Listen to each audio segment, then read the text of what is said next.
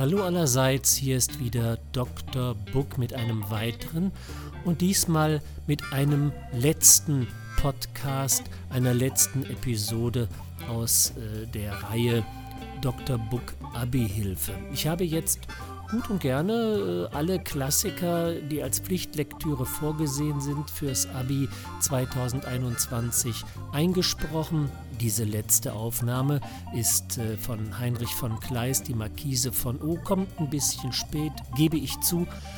Aber das Schöne ist, dass die meisten meiner Aufnahmen auch noch für das Abi 2022 gültig sind. Da tut sich nicht viel, da wiederholt sich vieles und wenn was Neues hinzukommt, kann ich das ja dann auch später noch aufnehmen. Dafür ist es jetzt noch etwas früh. In der Folge werde ich mich weiter mit Klassikern beschäftigen, die nicht unbedingt Teil äh, der Schullektüre sind. Ich werde dabei genauso vorgehen wie bisher. Ich werde zuerst den Text live streamen auf Twitch unter Dr. Book Redefreiheit. Völlig unangekündigt einfach so. Und da die Videos bei Twitch nach 14 Tagen gelöscht werden, werde ich diese Videos etwas bearbeiten und auf meinem YouTube-Kanal äh, verwahren. Dort werden sie archiviert. Der YouTube-Kanal heißt thomasnei.de. Theater. Und die Tonspur dieses Videos kommt dann hier als Podcast raus, sodass es wieder viele Möglichkeiten gibt, als Video oder nur zum Hören diese Klassiker sich einzuverleiben. Das alles mache ich umsonst und aus lauter Spaß an der Freude. Wer Lust hat, mir dafür ein kleines Trinkgeld in den virtuellen Hut zu schmeißen, der kann das gerne tun unter der E-Mail-Adresse dr.book@ thomasnei.de kann man mir über PayPal etwas Geld zukommen lassen, wenn man das möchte. Nun aber viel Spaß mit Heinrich von Kleist, die Markise von O. Heinrich von Kleist, die Markise von O. Nach einer wahren Begebenheit, deren Schauplatz vom Norden nach dem Süden verlegt worden. In M einer bedeutenden Stadt im oberen Italien, ließ die verwitwete Marquise von O, eine Dame von vortrefflichem Ruf und Mutter von mehreren wohlerzogenen Kindern, durch die Zeitungen bekannt machen, dass sie ohne ihr Wissen in andere Umstände gekommen sei, dass der Vater zu dem Kinde, das sie gebären würde, sich melden solle und dass sie aus Familienrücksichten entschlossen wäre, ihn zu heiraten. Die Dame, die einen so sonderbaren, den Spott der Welt reizenden Schritt beim Drang unabänderlicher Umstände mit solcher Sicherheit tat, war die Tochter des Herrn von G., Kommandanten der Zitadelle bei M., Sie hatte vor ungefähr drei Jahren ihren Gemahl, den Marquis von O., dem sie auf das innigste und zärtlichste zugetan war, auf einer Reise verloren, die er in Geschäften der Familie nach Paris gemacht hatte. Auf Frau von Gees, ihrer würdigen Mutter Wunsch, hatte sie nach seinem Tode den Landsitz verlassen, den sie bisher bei V bewohnt hatte, und war mit ihren beiden Kindern in das Kommandantenhaus zu ihrem Vater zurückgekehrt. Hier hatte sie die nächsten Jahre mit Kunst, Lektüre, mit Erziehung und ihrer Elternpflege beschäftigt, in der größten Eingezogenheit zugebracht, bis der Krieg plötzlich die Gegend umher mit den Truppen fast aller Mächte und auch mit russischen erfüllte. Der Obrist von G, welcher den Platz zu verteidigen Order hatte, forderte seine Gemahlin und seine Tochter auf, sich auf das Landgut entweder der letzteren oder seines Sohnes, das bei V lag, zurückzuziehen. Doch ehe sich die Abschätzung noch, hier der Bedrängnisse, den man in der Festung, dort der Greuel, den man auf dem platten Lande ausgesetzt sein konnte, auf der Waage der weiblichen Überlegung entschieden hatte, war die Zitadelle von den russischen Truppen schon berennt und aufgefordert, sich zu ergeben. Der Obrist erklärte gegen seine Familie, dass er sich nunmehr verhalten würde, als ob sie nicht vorhanden wäre, und antwortete mit Kugeln und Granaten. Der Feind seinerseits bombardierte die Zitadelle. Er steckte die Magazine in Brand, eroberte ein Außenwerk, und als der Kommandant nach einer nochmaligen Aufforderung mit der Übergabe zauderte, so ordnete er einen nächtlichen Überfall an und eroberte die Festung mit Sturm. Eben als die russischen Truppen unter einem heftigen Haubitzenspiel von außen eindrangen, fing der linke Flügel des Kommandantenhauses Feuer und nötigte die Frauen, ihn zu verlassen. Die Obristin, indem sie der Tochter, die mit den Kindern die Treppe hinabfloh, nacheilte, rief, dass man zusammenbleiben und sich in die unteren Gewölbe flüchten möchte. Doch eine Granate, die eben in diesem Augenblicke in dem Hause zerplatzte, vollendete die gänzliche Verwirrung in demselben. Die Marquise kam mit ihren beiden Kindern auf den Vorplatz des Schlosses, wo die Schüsse schon im heftigsten Kampf durch die Nacht blitzten und sie, besinnungslos, wohin sie sich wenden solle, wieder in das brennende Gebäude zurückjagten. Hier, unglücklicherweise, begegnete ihr, da sie eben durch die Hintertür entschlüpfen wollte, ein Trupp feindlicher Scharfschützen, der bei ihrem Anblick plötzlich still ward, die Gewehre über die Schulter hing und sie unter abscheulichen Gebärden mit sich fortführte. Vergebens rief die Marquise, von der entsetzlichen, sich untereinander selbst bekämpfenden Rotte bald hier, bald dorthin gezerrt, ihre zitternden, durch die Pforte zurückfliehenden Frauen zu Hülfe. Man schleppte sie in den hinteren Schlosshof, wo sie eben unter den schändlichsten Misshandlungen zu Boden sinken wollte, als von dem Zetergeschrei der Dame herbeigerufen ein russischer Offizier erschien und die Hunde, die nach solchem Raub lüstern waren, mit wütenden Hieben zerstreute. Der Marquise schien er ein Engel des Himmels zu sein. Er stieß noch dem letzten viehischen Mordknecht, der ihren schlanken Leib umfasst hielt, mit dem Griff des Degens ins Gesicht, dass er mit aus dem Mund vorquellendem Blut zurücktaumelte, bot dann der Dame unter einer verbindlichen französischen Anrede den Arm und führte sie, die von allen solchen Auftritten sprachlos war, in den anderen, von der Flamme noch nicht ergriffenen Flügel des Palastes, wo sie auch völlig bewusstlos niedersank. Hier traf er, da bald darauf ihre erschrockenen Frauen erschienen, Anstalten, einen Arzt zu rufen, versicherte, indem er sich den Hut aufsetzte, dass sie sich bald erholen würde, und kehrte in den Kampf zurück. Der Platz war in kurzer Zeit völlig erobert, und der Kommandant, der sich nur noch wehrte, weil man ihm keinen Pardon geben wollte, zog sich eben mit sinkenden Kräften nach dem Portal des Hauses zurück, als der russische Offizier, sehr erhitzt im Gesicht, aus demselben hervortrat und ihm zurief, sich zu ergeben. Der Kommandant antwortete, dass er auf diese Aufforderung nur gewartet habe, reichte ihm seinen Degen dar und bat sich die Erlaubnis aus, sich ins Schloss begeben und nach seiner Familie umsehen zu dürfen. Der russische Offizier, der nach der Rolle zu urteilen, die er spielte, einer der Anführer des Sturms zu sein schien, gab ihm unter Begleitung einer Wache diese Freiheit setzte sich mit einiger Eilfertigkeit an die Spitze eines Detachements, entschied, wo er noch zweifelhaft sein mochte, den Kampf und bemannte schleunigst die festen Punkte des Forts.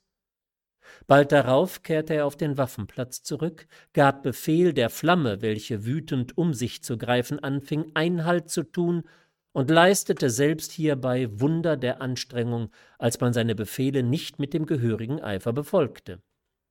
Bald kletterte er, den Schlauch in der Hand, mitten unter brennenden Giebeln umher und regierte den Wasserstrahl. Bald steckte er die Naturen der Asiaten mit Schaudern erfüllend in den Arsenälen und wälzte Pulverfässer und gefüllte Bomben heraus, Der Kommandant, der inzwischen in das Haus getreten war, geriet auf die Nachricht von dem Unfall, der die Markise betroffen hatte, in die äußerste Bestürzung.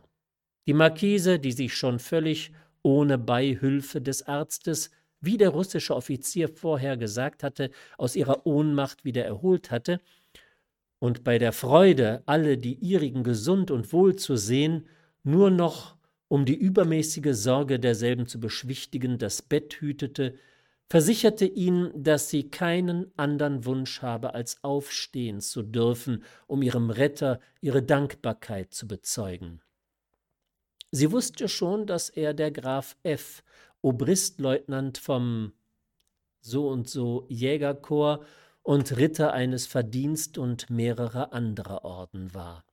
Sie bat ihren Vater, ihn inständigst zu ersuchen, dass er die Zitadelle nicht verlasse, ohne sich einen Augenblick im Schloss gezeigt zu haben. Der Kommandant, der das Gefühl seiner Tochter ehrte, kehrte auch ungesäumt in das Fort zurück und trug ihm, da er unter unaufhörlichen Kriegsanordnungen umherschweifte und keine bessere Gelegenheit zu finden war, auf den Wellen, wo er eben die zerschossenen Rotten revidierte, den Wunsch seiner gerührten Tochter vor. Der Graf versicherte ihn, dass er nur auf den Augenblick warte, den er seinen Geschäften würde abmüßigen können, um ihr seine Ehrerbietung zu bezeugen. Er wollte noch hören, wie sich die Frau Marquise befinde, als ihn die Rapporte mehrerer Offiziere schon wieder in das Gewühl des Krieges zurückrissen. Als der Tag anbrach, erschien der Befehlshaber der russischen Truppen und besichtigte das Fort. Er bezeugte dem Kommandanten seine Hochachtung, bedauerte, dass das Glück seinen Mut nicht besser unterstützt habe und gab ihm auf sein Ehrenwort die Freiheit, sich hinzubegeben, wohin er wolle. Der Kommandant versicherte ihn seiner Dankbarkeit und äußerte, wie viel er an diesem Tage den Russen überhaupt und besonders dem jungen Grafen F., Obristleutnant vom T. Jägerkorps, schuldig geworden sei.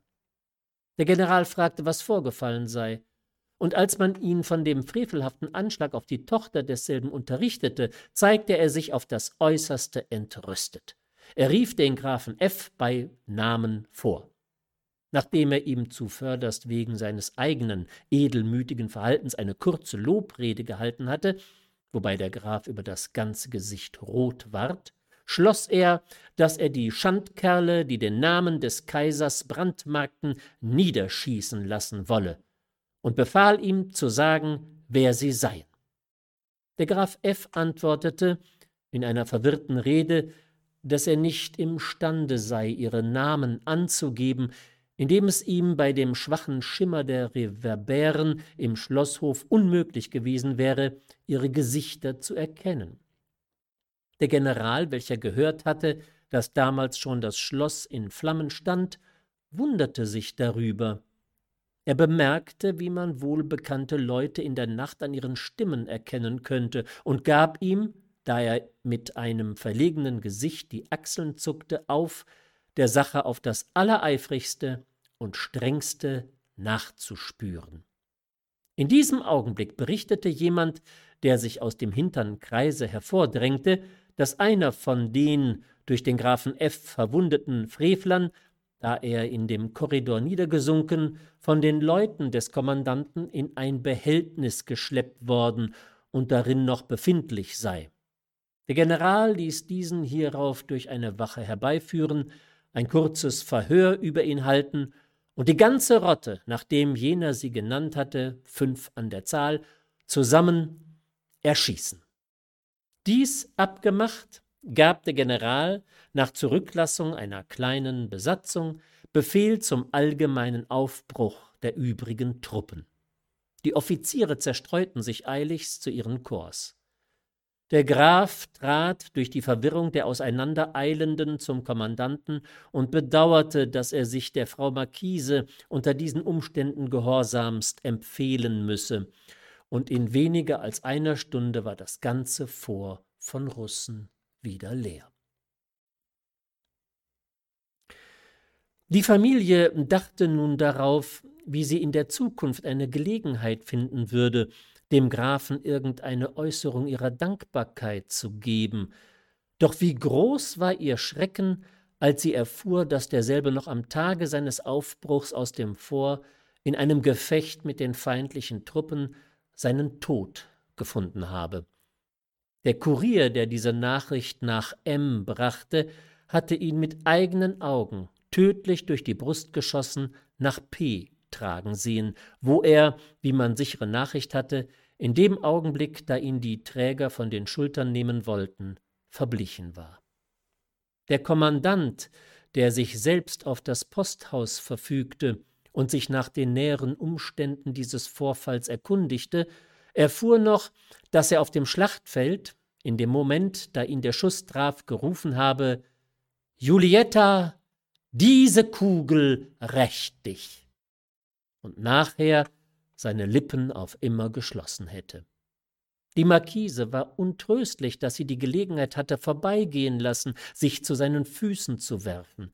Sie machte sich die lebhaftesten Vorwürfe, dass sie ihn bei seiner vielleicht aus Bescheidenheit, wie sie meinte, herrührenden Weigerung, im Schlosse zu erscheinen, nicht selbst aufgesucht habe, bedauerte die unglückliche ihre Namensschwester, an die er noch im Tode gedacht hatte, bemühte sich vergebens, ihren Aufenthalt zu erforschen, um sie von diesem unglücklichen und rührenden Vorfall zu unterrichten, und mehrere Monden vergingen, ehe sie selbst ihn vergessen konnte.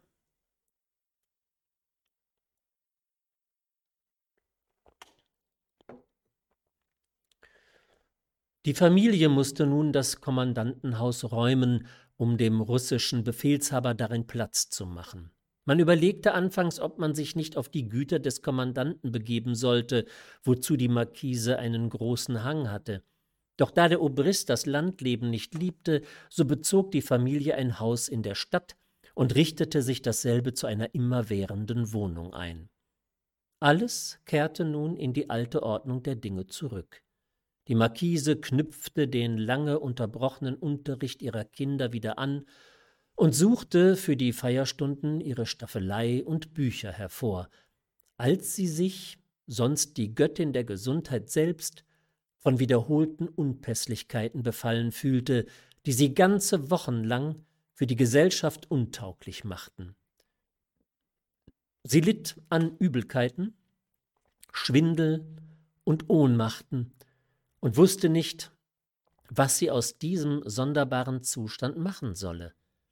Eines Morgens, da die Familie beim Tee saß und der Vater sich auf einen Augenblick aus dem Zimmer entfernt hatte, sagte die Marquise aus einer langen Gedankenlosigkeit erwachend zu ihrer Mutter Wenn mir eine Frau sagte, dass sie ein Gefühl hätte, ebenso wie ich jetzt, da ich die Tasse ergriff, so würde ich bei mir denken, dass sie in gesegneten Leibesumständen wäre. Frau von G. sagte, sie verstände sie nicht. Die Marquise erklärte sich noch einmal, dass sie eben jetzt eine Sensation gehabt hätte, wie damals, als sie mit ihrer zweiten Tochter schwanger war. Frau von G. sagte, sie würde vielleicht den Phantasus gebären und lachte. Morpheus wenigstens, versetzte die Markise, oder einer der Träume aus seinem Gefolge würde sein Vater sein, und scherzte gleichfalls. Doch der Obrist kam, das Gespräch ward abgebrochen, und der ganze Gegenstand, da die Markise sich in einigen Tagen wieder erholte, vergessen. Bald darauf ward der Familie, eben zu einer Zeit, da sich auch der Forstmeister von G., des Kommandanten Sohn, in dem Hause eingefunden hatte, der sonderbare Schrecken, durch einen Kammerdiener, der ins Haus trat, den Grafen F. anmelden zu hören. Der Graf F., sagte der Vater und die Tochter zugleich. Und das Erstaunen machte alle sprachlos. Der Kammerdiener versicherte, dass er recht gesehen und gehört habe und dass der Graf schon im Vorzimmer stehe und warte. Der Kommandant sprang sogleich selbst auf, ihm zu öffnen, worauf er, schön wie ein junger Gott, ein wenig bleich im Gesicht, eintrat. Nachdem die Szene unbegreiflicher Verwunderung vorüber war und der Graf, auf die Anschuldigung der Eltern, dass er ja tot sei, versichert hatte, dass er lebe, wandte er sich mit vieler Rührung im Gesicht zur Tochter, und seine erste Frage war gleich, wie sie sich befinde. Die Marquise versicherte sehr wohl und wollte nur wissen, wie er ins Leben erstanden sei. Doch er, auf seinem Gegenstand beharren, erwiderte, dass sie ihm nicht die Wahrheit sage, auf ihrem Antlitz drücke sich eine seltsame Mattigkeit aus, ihn müsse alles trügen oder sie sei unpässlich und leide. Die Marquise, durch die Herzlichkeit, womit er dies vorbrachte, gut gestimmt, versetzte Nun ja, diese Mattigkeit, wenn er wolle, könne für die Spur einer Kränklichkeit gelten, an welcher sie vor einigen Wochen gelitten hätte. Sie fürchte inzwischen nicht, dass diese weiter von Folgen sein würde. Worauf er mit einer aufflammenden Freude erwiderte, er auch nicht, und hinzusetzte, ob sie ihn heiraten wolle. Die Marquise wusste nicht, was sie von dieser Aufführung denken solle. Sie sah, über und über rot, ihre Mutter und diese mit Verlegenheit den Sohn und den Vater an. Während der Graf vor die Marquise trat und indem er ihre Hand nahm, als ob er sie küssen wollte, wiederholte, ob sie ihn verstanden hätte. Der Kommandant sagte, ob er nicht Platz nehmen wolle, und setzte ihm auf eine verbindliche, obschon etwas ernsthafte Art einen Stuhl hin. Die Obristin sprach In der Tat, wir werden glauben, dass Sie ein Geist sind, bis Sie uns werden eröffnet haben, wie Sie aus dem Grabe, in welches man Sie zu P gelegt hatte, erstanden sind. Der Graf setzte sich, indem er die Hand der Dame fahren ließ, nieder und sagte, dass er, durch die Umstände gezwungen, sich sehr kurz fassen müsse, dass er tödlich durch die Brust geschossen nach P gebracht worden wäre, dass er mehrere Monate daselbst an seinem Leben verzweifelt hätte, dass währenddessen die Frau Marquise sein einziger Gedanke gewesen wäre, dass er die Lust und den Schmerz nicht beschreiben könnte, die sich in dieser Vorstellung umarmt hätten, dass er endlich nach seiner Wiederherstellung wieder zur Armee gegangen wäre, dass er daselbst die lebhafteste Unruhe empfunden hätte, dass er mehrere Male die Feder ergriffen, um in einem Briefe an den Herrn Obristen und die Frau Marquise seinem Herzen Luft zu machen, dass er plötzlich mit Depeschen nach Neapel geschickt worden wäre, dass er nicht wisse, ob er nicht von dort weiter nach Konstantinopel werde abgeordert werden, dass er vielleicht gar nach St. Petersburg werde gehen müssen, dass ihm inzwischen unmöglich wäre, länger zu leben, ohne über eine notwendige Forderung seiner Seele ins Reine zu sein, dass er dem Drang, bei seiner Durchreise durch M einige Schritte zu diesem Zweck zu tun, nicht habe widerstehen können, kurz, dass er den Wunsch hege, mit der Hand der Frau Marquise beglückt zu werden und dass er auf das ehrfurchtsvollste, inständigste und dringendste bitte, sich ihm hierüber gütig zu erklären.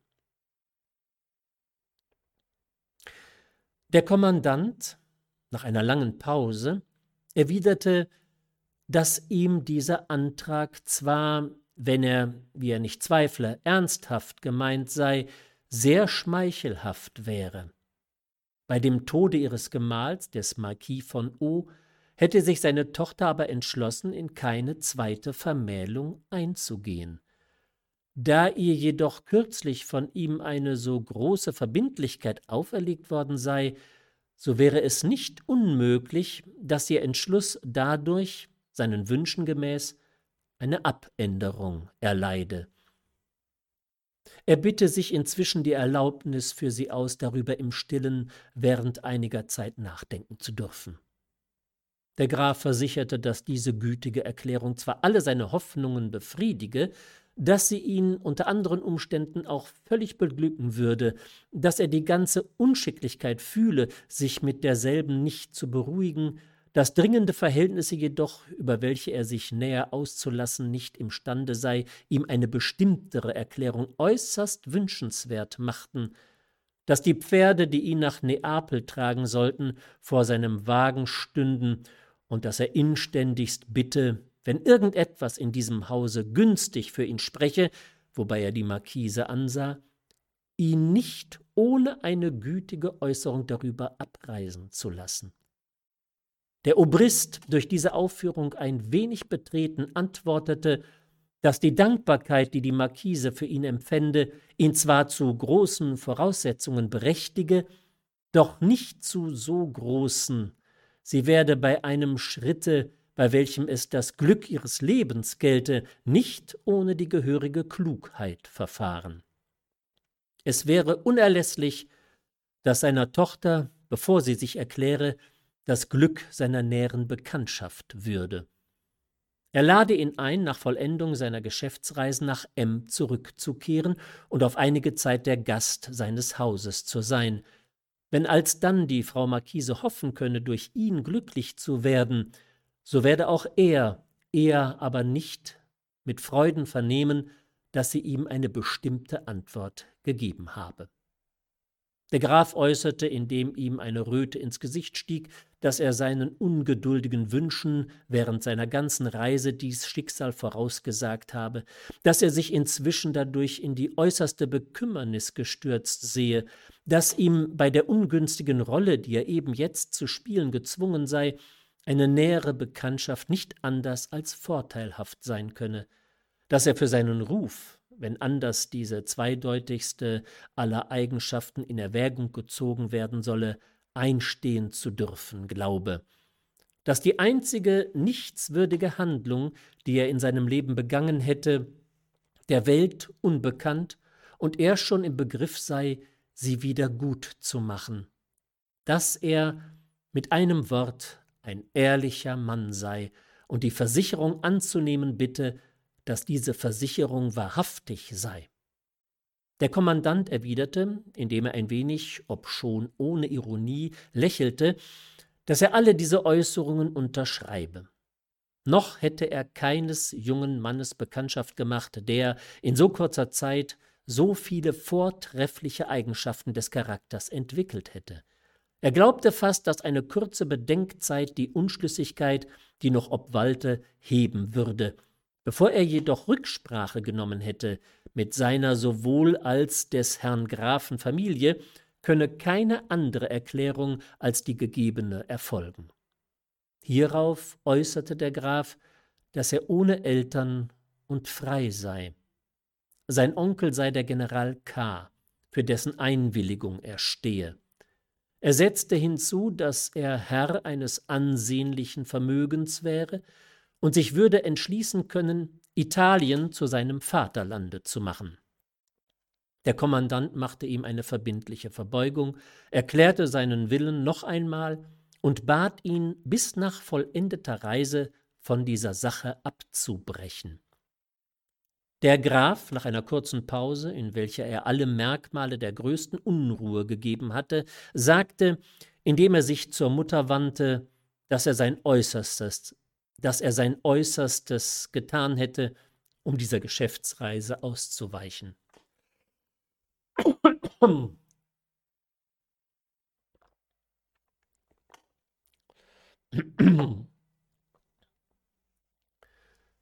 Dass die Schritte, die er deshalb beim General en chef und dem General K., seinem Onkel, gewagt hätte, die entscheidendsten gewesen wären, die sich hätten tun lassen, dass man aber geglaubt hätte, ihn dadurch aus einer Schwermut aufzurütteln, die ihm von seiner Krankheit noch zurückgeblieben wäre, und dass er sich jetzt völlig dadurch ins Elend gestürzt sehe.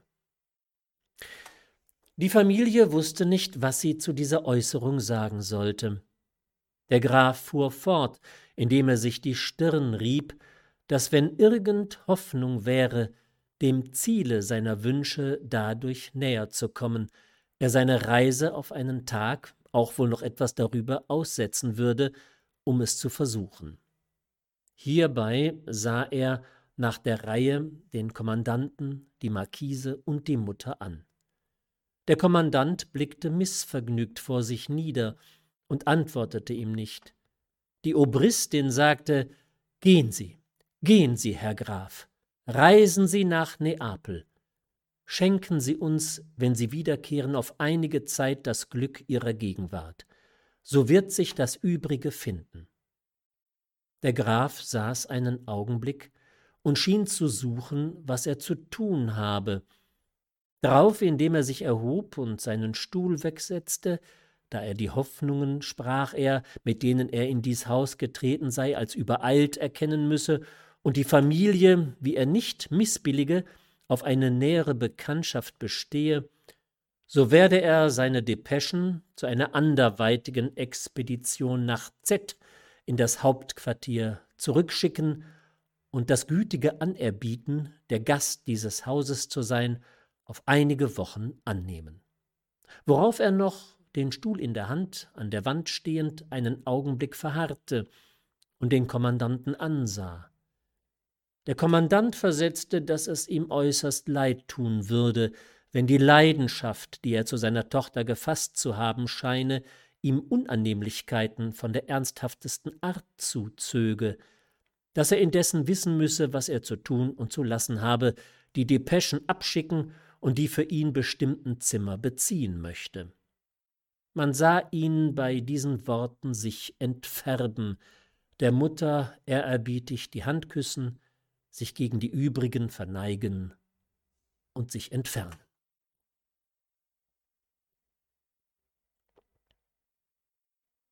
Als er das Zimmer verlassen hatte, wusste die Familie nicht, was sie aus dieser Erscheinung machen solle.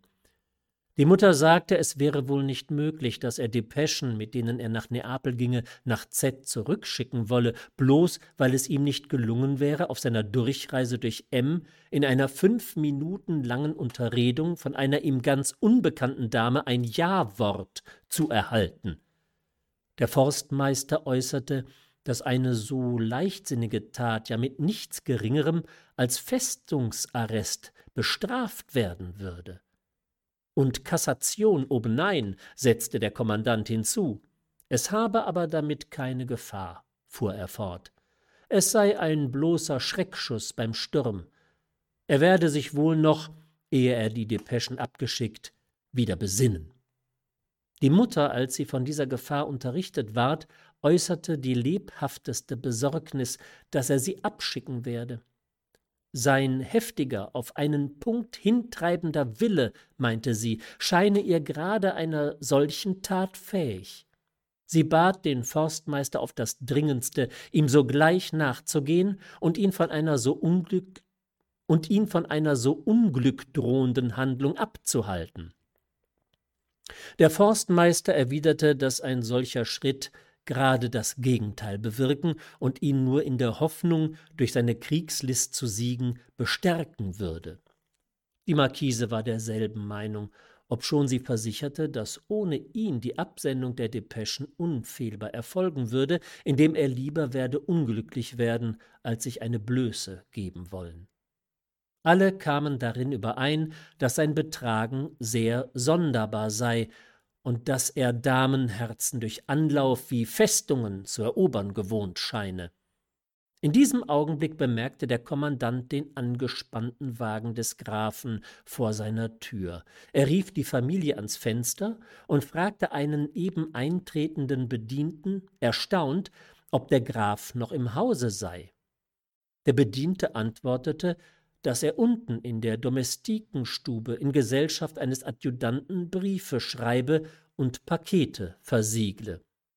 Der Kommandant, der seine Bestürzung unterdrückte, eilte mit dem Forstmeister hinunter und fragte den Grafen, da er ihn auf dazu nicht schicklichen Tischen seine Geschäfte betreiben sah, ob er nicht in seine Zimmer treten wolle und ob er sonst irgendetwas befehle. Der Graf erwiderte, indem er mit Eilfertigkeit fortschrieb, dass er untertänigst danke und dass sein Geschäft abgemacht sei, fragte noch, indem er den Brief zusiegelte, nach der Uhr und wünschte dem Adjutanten, nachdem er ihm das ganze Portefeuille übergeben hatte, eine glückliche Reise. Der Kommandant, der seinen Augen nicht traute, sagte, indem der Adjutant zum Hause hinausging Herr Graf, wenn Sie nicht sehr wichtige Gründe haben, entscheidende, fiel ihm der Graf ins Wort, begleitete den Adjutanten zum Wagen und öffnete ihm die Tür. In diesem Fall würde ich wenigstens, fuhr der Kommandant fort, die Depeschen Es ist nicht möglich, antwortete der Graf, indem er den Adjutanten in den Sitz hob. Die Depeschen gelten nichts in Neapel ohne mich. Ich habe auch daran gedacht. Fahrt zu. Und die Briefe Ihres Herrn Onkels? rief der Adjutant sich aus der Tür hervorbeugend. Treffen mich, erwiderte der Graf, in M. Fahr zu, sagte der Adjutant und rollte mit dem Wagen dahin. Hierauf fragte der Graf F., indem er sich zum Kommandanten wandte, ob er ihm gefälligst sein Zimmer anweisen lassen wolle. Er würde gleich selbst die Ehre haben, antwortete der verwirrte Obrist rief seinen und des Grafen Leuten, das Gepäck desselben aufzunehmen und führte ihn in die für fremden Besuch bestimmten Gemächer des Hauses, wo er sich ihm mit einem trockenen Gesicht empfahl. Der Graf kleidete sich um, verließ das Haus, um sich bei dem Gouverneur des Platzes zu melden, und für den ganzen weiteren Rest des Tages im Hause unsichtbar kehrte er erst kurz vor der Abendtafel dahin zurück. Inzwischen war die Familie in der lebhaftesten Unruhe. Der Forstmeister erzählte, wie bestimmt auf einige Vorstellungen des Kommandanten, des Grafen Antworten ausgefallen wären, meinte, dass sein Verhalten einem völlig überlegten Schritt ähnlich sehe und fragte in aller Welt nach den Ursachen einer so auf Kurierpferden gehenden Bewerbung. Der Kommandant sagte, dass er von der Sache nichts verstehe und forderte die Familie auf, davon weiter nicht in seiner Gegenwart zu sprechen. Die Mutter sah alle Augenblicke aus dem Fenster, ob er nicht kommen, seine leichtsinnige Tat bereuen und wieder gut machen werde. Endlich, da es finster ward, setzte sie sich zur Markise nieder, welche mit vieler Emsigkeit an einem Tisch arbeitete und das Gespräch zu vermeiden schien. Sie fragte sie halblaut, während der Vater auf und nieder ging, ob sie begreife, was aus dieser Sache werden solle. Die Marquise antwortete mit einem schüchtern nach dem Kommandanten gewandten Blick, wenn der Vater bewirkt hätte, dass er nach Neapel gereist wäre, so wäre alles gut. Nach Neapel, rief der Kommandant, der dies gehört hatte. Sollte ich den Priester holen lassen? Oder hätte ich ihn schießen lassen und arrestieren und mit Bewachung nach Neapel schicken sollen? Nein, antwortete die Marquise, aber lebhafte und eindringliche Vorstellungen tun ihre Wirkung, und sah ein wenig unwillig wieder auf ihre Arbeit nieder. Endlich gegen die Nacht erschien der Graf. Man erwartete nur, nach den ersten Höflichkeitsbezeugungen, dass dieser Gegenstand zur Sprache kommen würde um ihn mit vereinter Kraft zu bestürmen, den Schritt, den er gewagt hatte, wenn es noch möglich sei, wieder zurückzunehmen. Doch vergebens. Während der ganzen Abendtafel erharrte man diesen Augenblick. Geflissentlich alles, was darauf führen konnte, vermeidend, unterhielt er den Kommandanten vom Kriege und den Forstmeister von der Jagd. Als er des Gefechts bei P in welchem er verwundet worden war, erwähnte, verwickelte ihn die Mutter bei der Geschichte seiner Krankheit, fragte ihn, wie es ihm an diesem kleinen Orte ergangen sei und ob er die gehörigen Bequemlichkeiten gefunden hätte. Hierauf erzählte er mehrere durch seine Leidenschaft zur Markise interessanten Züge, wie sie beständig während seiner Krankheit an seinem Bette gesessen hätte, wie er die Vorstellung von ihr in der Hitze des Wundfiebers immer mit der Vorstellung eines Schwans verwechselt hätte, den er als Knabe auf seines Onkels Gütern gesehen, dass ihm besonders eine Erinnerung rührend gewesen wäre, da er diesen Schwan einst mit Kot beworfen, worauf dieser still untergetaucht und rein aus der Flut wieder emporgekommen sei dass sie immer auf feurigen Fluten umhergeschwommen wäre und er Tinka gerufen hätte, welches der Name jenes Schwans gewesen, dass er aber nicht imstande gewesen wäre, sie an sich zu locken, indem sie ihre Freude gehabt hätte, bloß am Rudern und in die Brust werfen. Versicherte plötzlich blutrot im Gesicht, dass er sie außerordentlich liebe, sah wieder auf seinen Teller nieder und schwieg.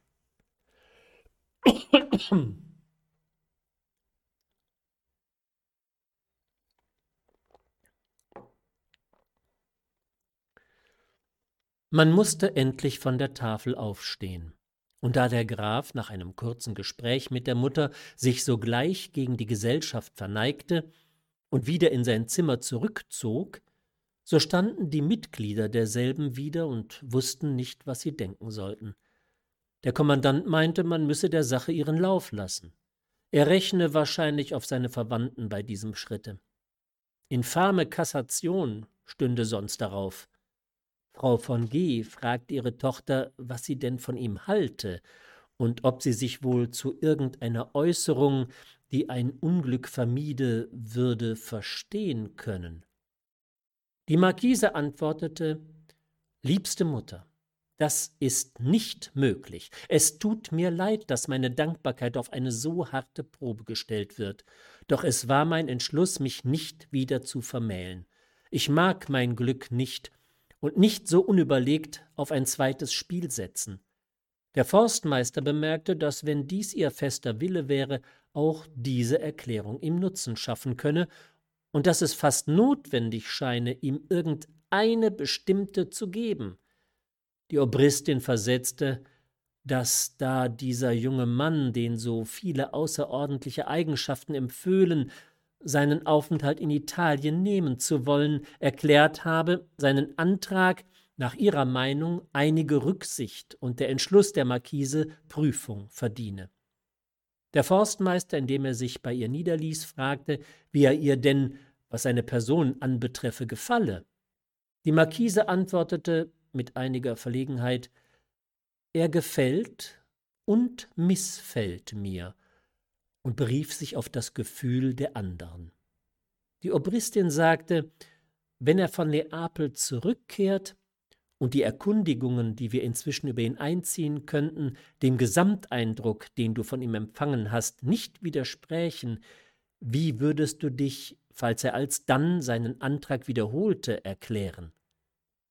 In diesem Fall, versetzte die Marquise, würde ich, da in der Tat seine Wünsche so lebhaft scheinen, diese Wünsche, sie stockte und ihre Augen glänzten, indem sie dies sagte, um der Verbindlichkeit willen, die ich ihm schuldig bin, erfüllen. Die Mutter, die eine zweite Vermählung ihrer Tochter immer gewünscht hatte, hatte Mühe, ihre Freude über diese Erklärung zu verbergen und sann, was sich wohl daraus machen lasse.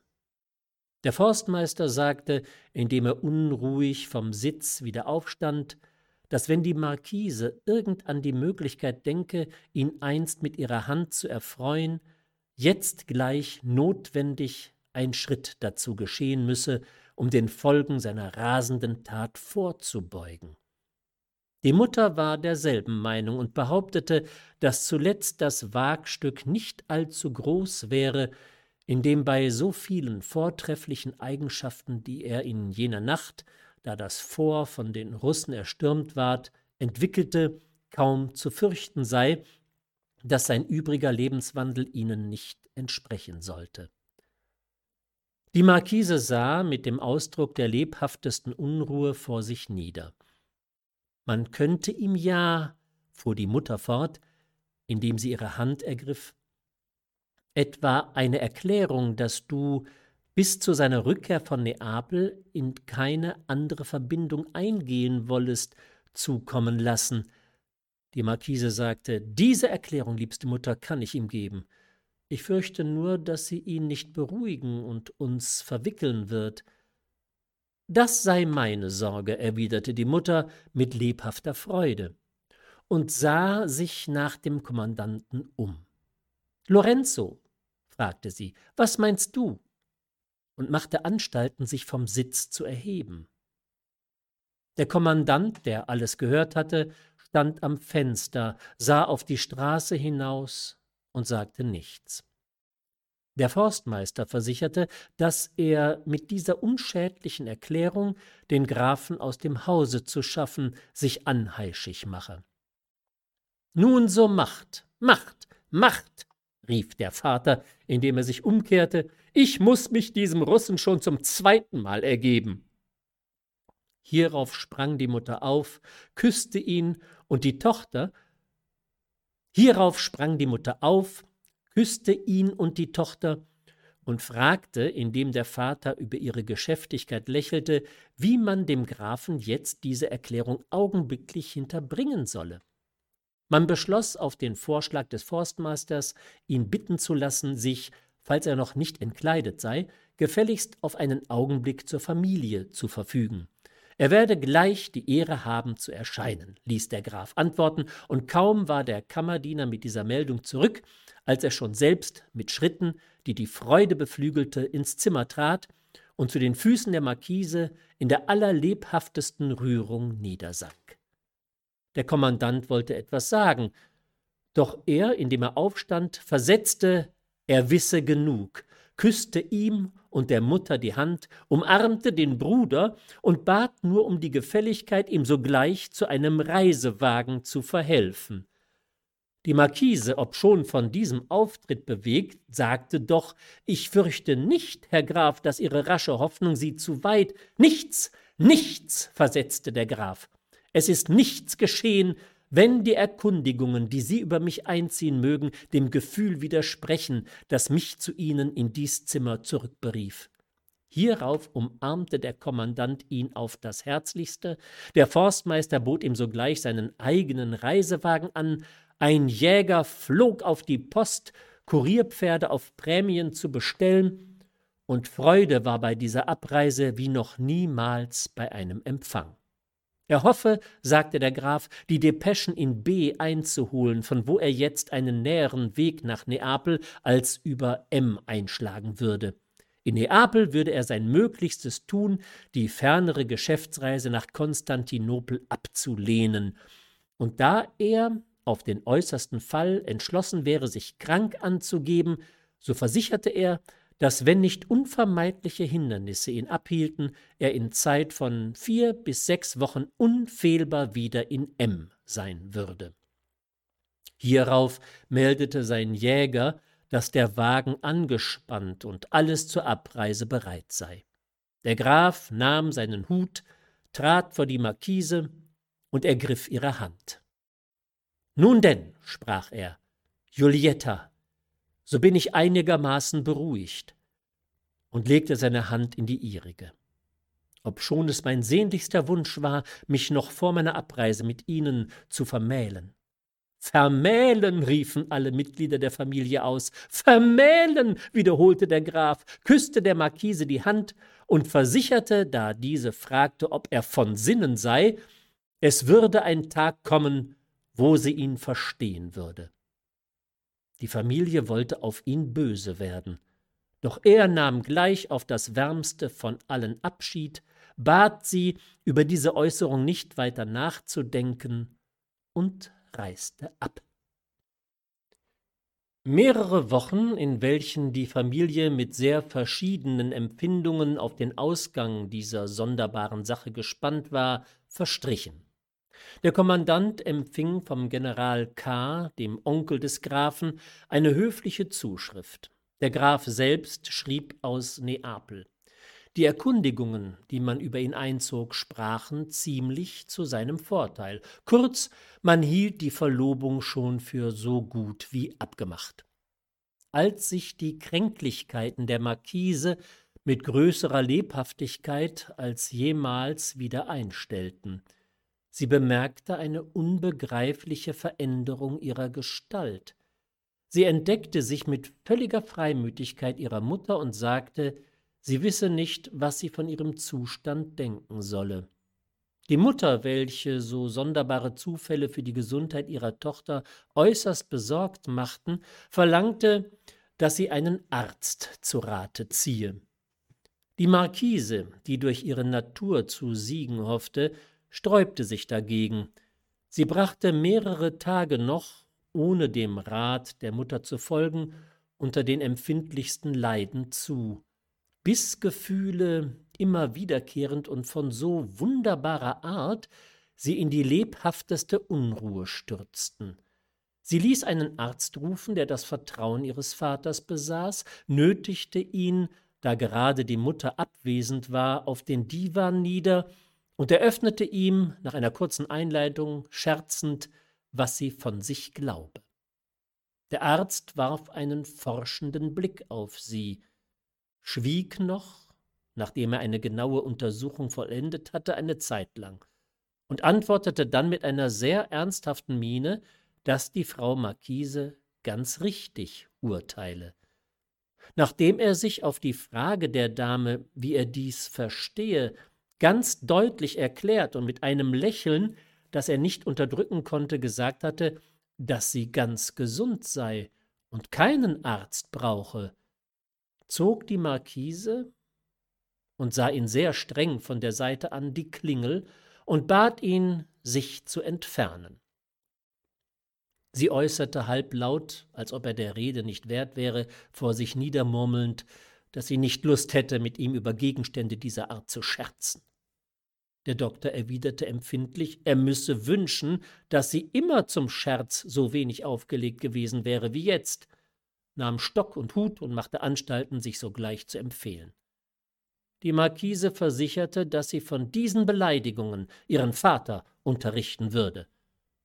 Der Arzt antwortete, dass er seine Aussage vor Gericht beschwören könne, öffnete die Tür, verneigte sich und wollte das Zimmer verlassen. Die Marquise fragte, da er noch einen Handschuh, den er hatte fallen lassen, von der Erde aufnahm, und die Möglichkeit davon, Herr Doktor?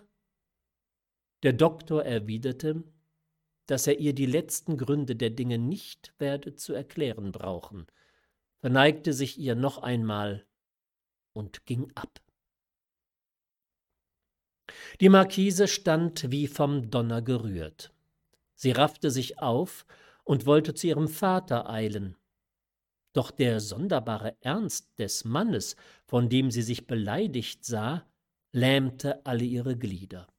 Sie warf sich in der größten Bewegung auf den Divan nieder. Sie durchlief, gegen sich selbst misstrauisch, alle Momente des verflossenen Jahres und hielt sich für verrückt, wenn sie an den letzten dachte. Endlich erschien die Mutter. Und auf die bestürzte Frage, warum sie so unruhig sei, erzählte ihr die Tochter, was ihr der Arzt soeben eröffnet hatte. Frau von G. nannte ihn einen unverschämten und nichtswürdigen und bestärkte die Tochter in dem Entschluss, diese Beleidigung dem Vater zu entdecken. Die Marquise versicherte, dass es sein völliger Ernst gewesen sei und dass er entschlossen scheine, dem Vater ins Gesicht seine rasende Behauptung zu wiederholen. Frau von G. fragte, nicht wenig erschrocken, ob sie denn an die Möglichkeit eines solchen Zustandes glaube. Eher, antwortete die Marquise, dass die Gräber befruchtet werden und sich dem Schoße der Leichen eine Geburt entwickeln wird. Nun, du liebes, wunderliches Weib, sagte die Obristin, indem sie sie fest an sich drückte, was beunruhigt dich denn? Wenn dein Bewusstsein dich reinspricht, wie kann dich ein Urteil, und wäre es das einer ganzen Konsulta von Ärzten, nur kümmern? Ob das Seinige aus Irrtum, ob es aus Bosheit entsprang, gilt es dir nicht völlig gleich viel? Doch schicklich ist es, dass wir es dem Vater entdecken. O Gott, sagte die Marquise mit einer konvulsivischen Bewegung, wie kann ich mich beruhigen? Hab ich nicht mein eigenes, innerliches, mir nur allzu wohlbekanntes Gefühl gegen mich? Würd ich nicht, wenn ich in einer anderen meine Empfindung wüsste,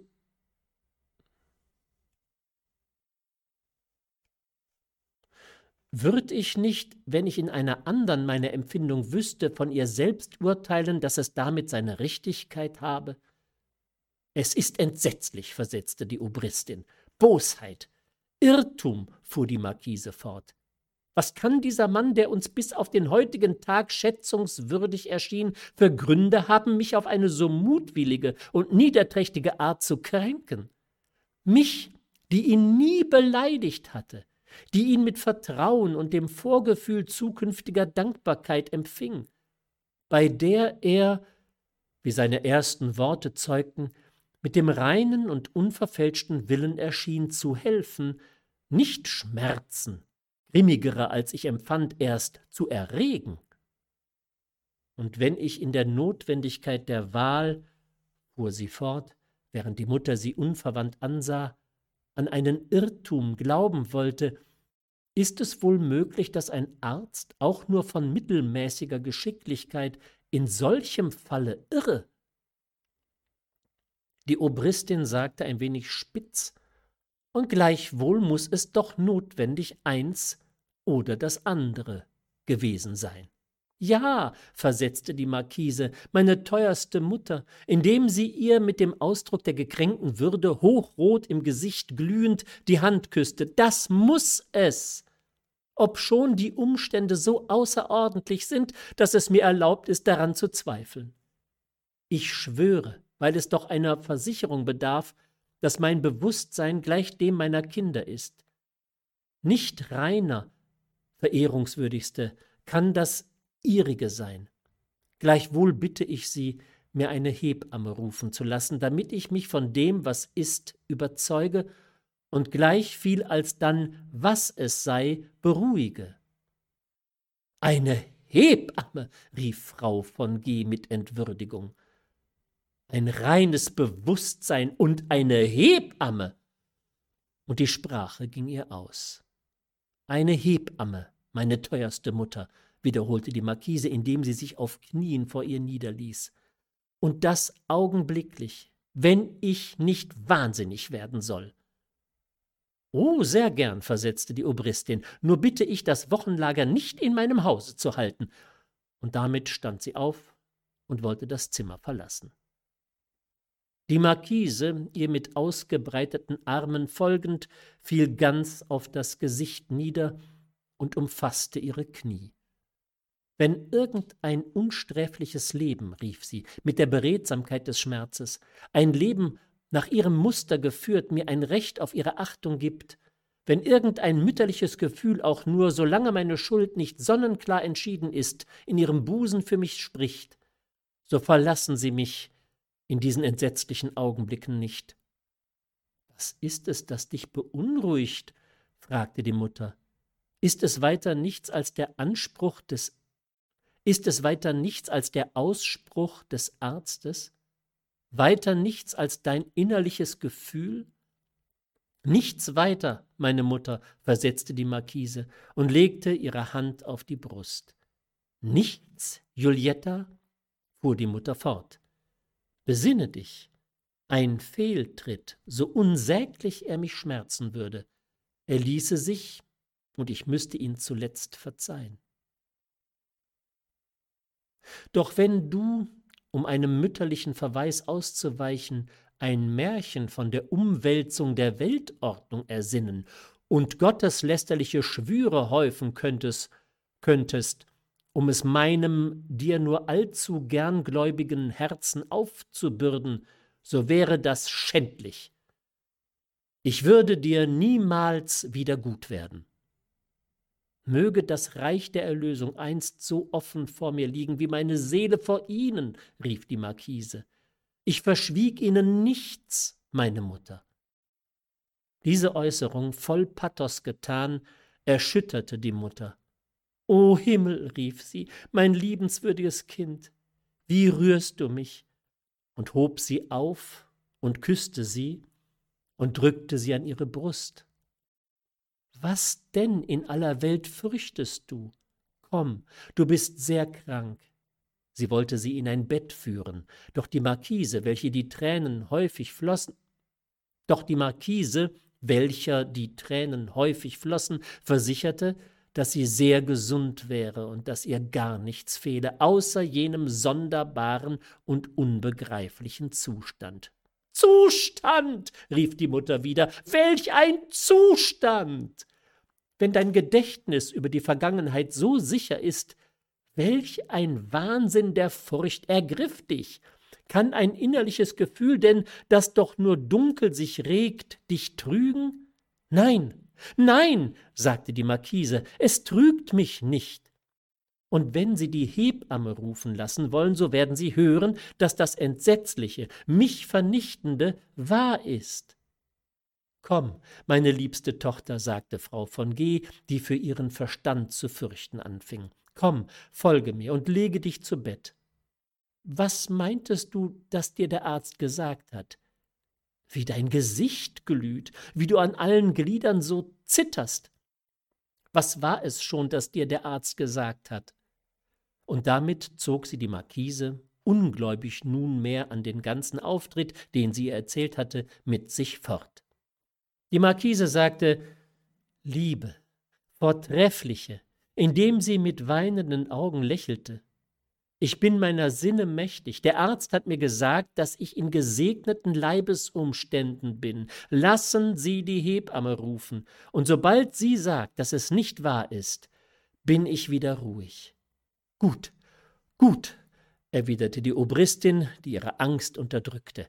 Sie soll gleich kommen. Sie soll gleich, wenn du dich von ihr willst auslachen lassen, erscheinen und dir sagen, dass du eine Träumerin und nicht recht klug bist. Und damit zog sie die Klingel und schickte augenblicklich einen ihrer Leute, der die Hebamme rufe.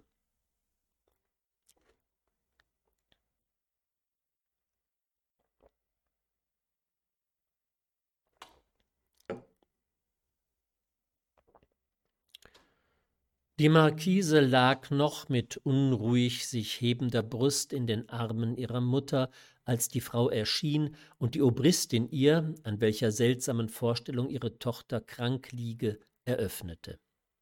Die Frau Marquise schwöre, dass sie sich tugendhaft verhalten habe, und gleichwohl halte sie, von einer unbegreiflichen Empfindung getäuscht, für nötig, dass eine sachverständige Frau ihren Zustand untersuche. Die Hebamme, während sie sich von demselben unterrichtete, sprach von jungem Blut und der Arglist der Welt, äußerte, als sie ihr Geschäft vollendet hatte, dergleichen Fälle wären ihr schon vorgekommen.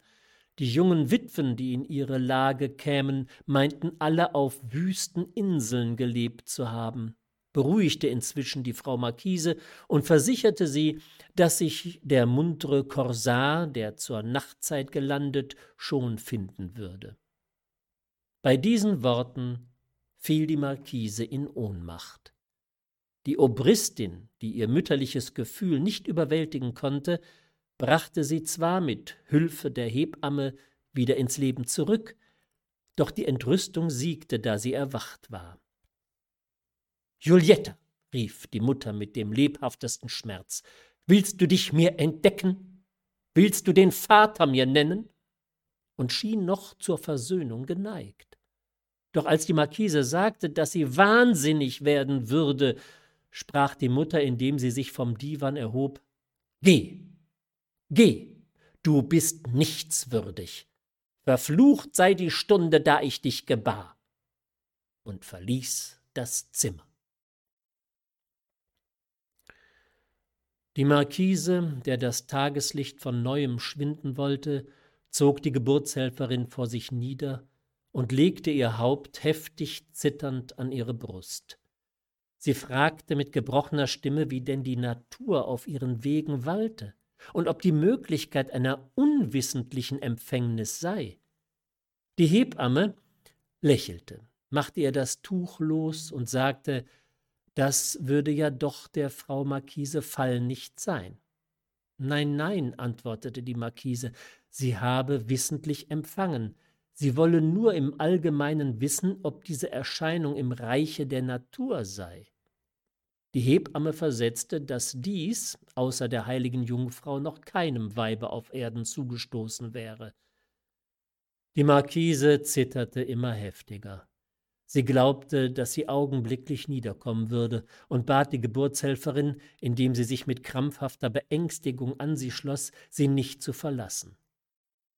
Die Hebamme beruhigte sie. Sie versicherte, dass das Wochenbett noch beträchtlich entfernt wäre, gab ihr auch die Mittel an, wie man in solchen Fällen dem Leumund der Welt ausweichen könne, und meinte, es würde noch alles gut werden. Doch da diese Trostgründe der unglücklichen Dame völlig wie Messerstiche durch die Brust fuhren, so sammelte sie sich, sagte, sie befände sich besser und bat ihre Gesellschafterin, sich zu entfernen.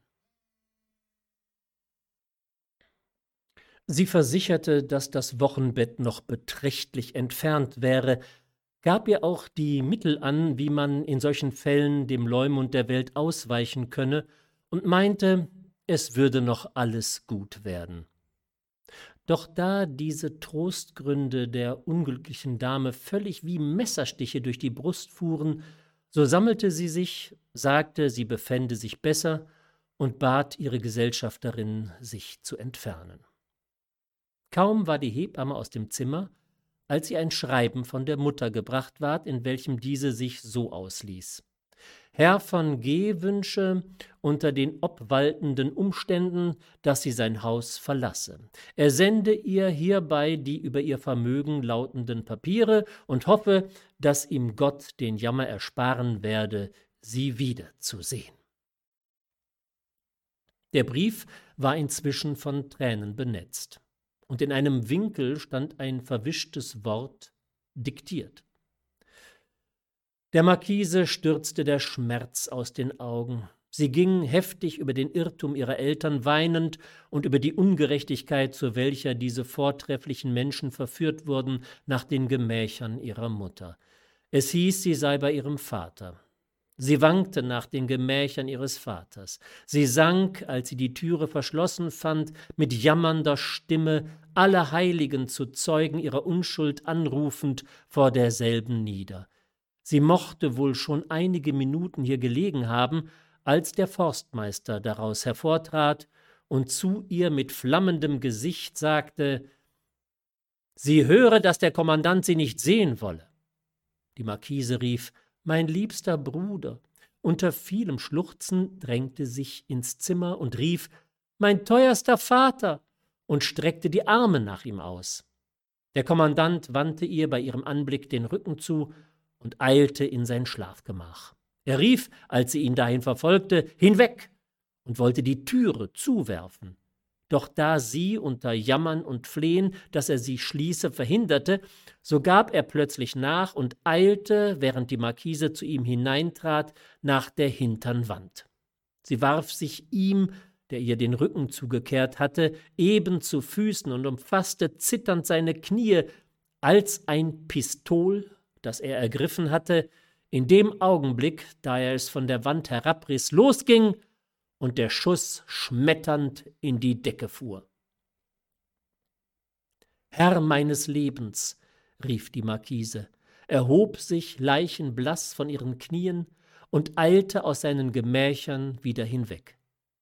Man soll sogleich anspannen, sagte sie, indem sie in die ihrigen trat, setzte sich matt bis in den Tod auf einen Sessel nieder, zog ihre Kinder eilfertig an und ließ die Sachen einpacken.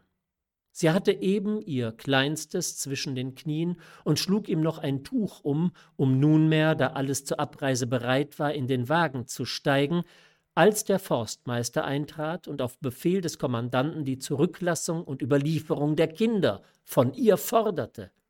Dieser Kinder? fragte sie und stand auf. Sag deinem, sag deinem unmenschlichen Vater, dass er kommen und mich niederschießen, nicht aber mir meine Kinder entreißen könne, und hob mit dem ganzen Stolz der Unschuld gerüstet ihre Kinder auf, trug sie, ohne dass der Bruder gewagt hätte, sie anzuhalten, in den Wagen und fuhr ab.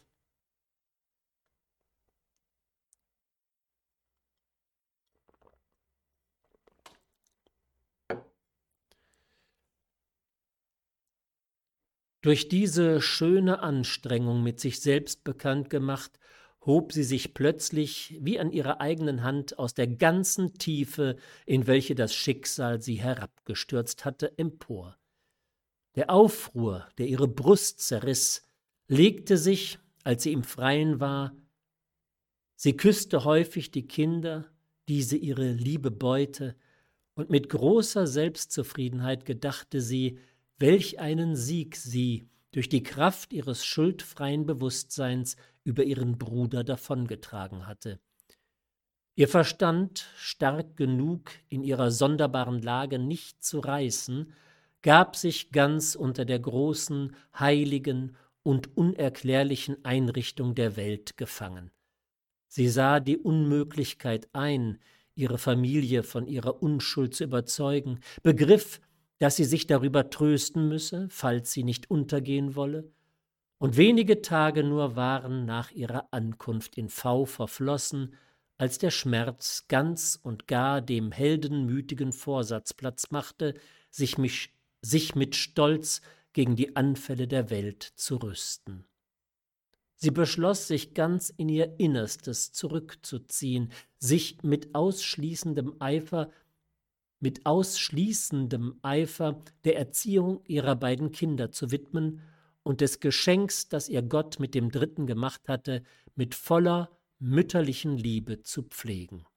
Sie machte Anstalten, in wenig Wochen, sobald sie ihre Niederkunft überstanden haben würde, ihren schönen, aber durch die lange Abwesenheit ein wenig verfallenen Landsitz wiederherzustellen, saß in der Gartenlaube und dachte, während sie kleine Mützen und Strümpfe für kleine Beine strickte, wie sie die Zimmer bequem verteilen würde.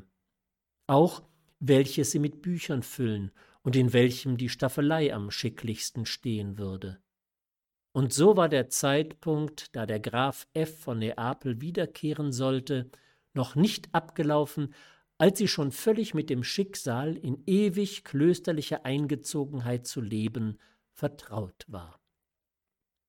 Der Türsteher erhielt Befehl, keinen Menschen im Hause vorzulassen, nur der Gedanke war ihr unerträglich, dass dem jungen Wesen, das sie in der größten Unschuld und Reinheit empfangen hatte und dessen Ursprung, eben weil er geheimnisvoller war, auch göttlicher zu sein schien als der anderer Menschen, ein Schandfleck in der bürgerlichen Gesellschaft ankleben sollte.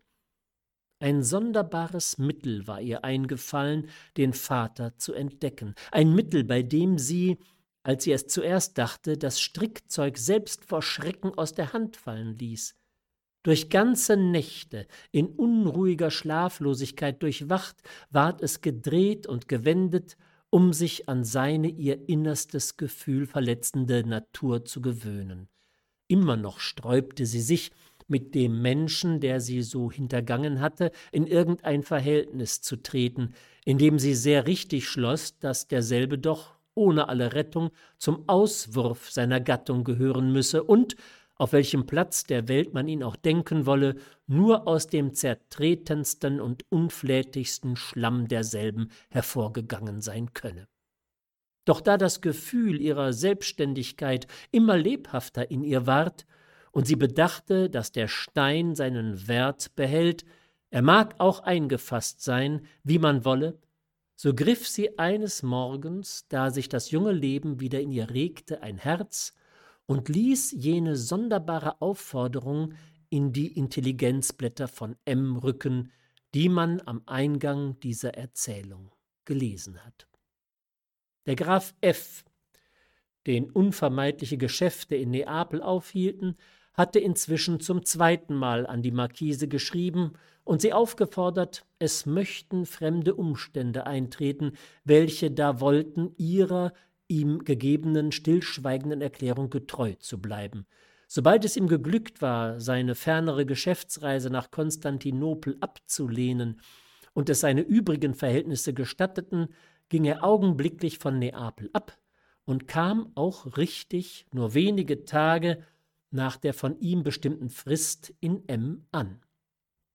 Der Kommandant empfing ihn mit einem verlegenen Gesicht, sagte, dass ein notwendiges Geschäft ihn aus dem Hause nötige und forderte den Forstmeister auf, ihn inzwischen zu unterhalten. Der Forstmeister zog ihn auf sein Zimmer und fragte ihn nach einer kurzen Begrüßung, ob er schon wisse, was sich während seiner Abwesenheit in dem Haus des Kommandanten zugetragen habe. Der Graf antwortete mit einer flüchtigen Blässe Nein. Hierauf unterrichtete ihn der Forstmeister von der Schande, die die Marquise über die Familie gebracht hatte, und gab ihm die Geschichtserzählung dessen, was unsere Leser soeben erfahren haben. Der Graf schlug sich mit der Hand vor die Stirn. Warum legt man mir so viele Hindernisse in den Weg? rief er in der Vergessenheit seiner. Wenn die Vermählung erfolgt wäre, so wäre alle Schmach und jedes Unglück uns erspart. Der Forstmeister fragte, indem er ihn anglotzte, ob er rasend genug wäre zu wünschen, mit dieser Nichtswürdigen vermählt zu sein. Der Graf erwiderte, dass sie mehr wert wäre als die ganze Welt, die sie verachtete, dass ihre Erklärung über ihre Unschuld vollkommenen Glauben bei ihm fände und dass er noch heute nach V gehen und seinen Antrag bei ihr wiederholen würde. Er ergriff auch sogleich seinen Hut, empfahl sich dem Forstmeister, der ihn für seiner Sinne völlig beraubt hielt, und ging ab.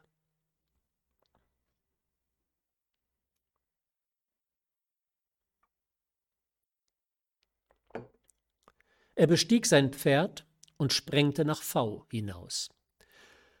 Als er am Tore abgestiegen war und in den Vorplatz treten wollte, sagte ihm der Türsteher, dass die Frau Marquise keinen Menschen spräche.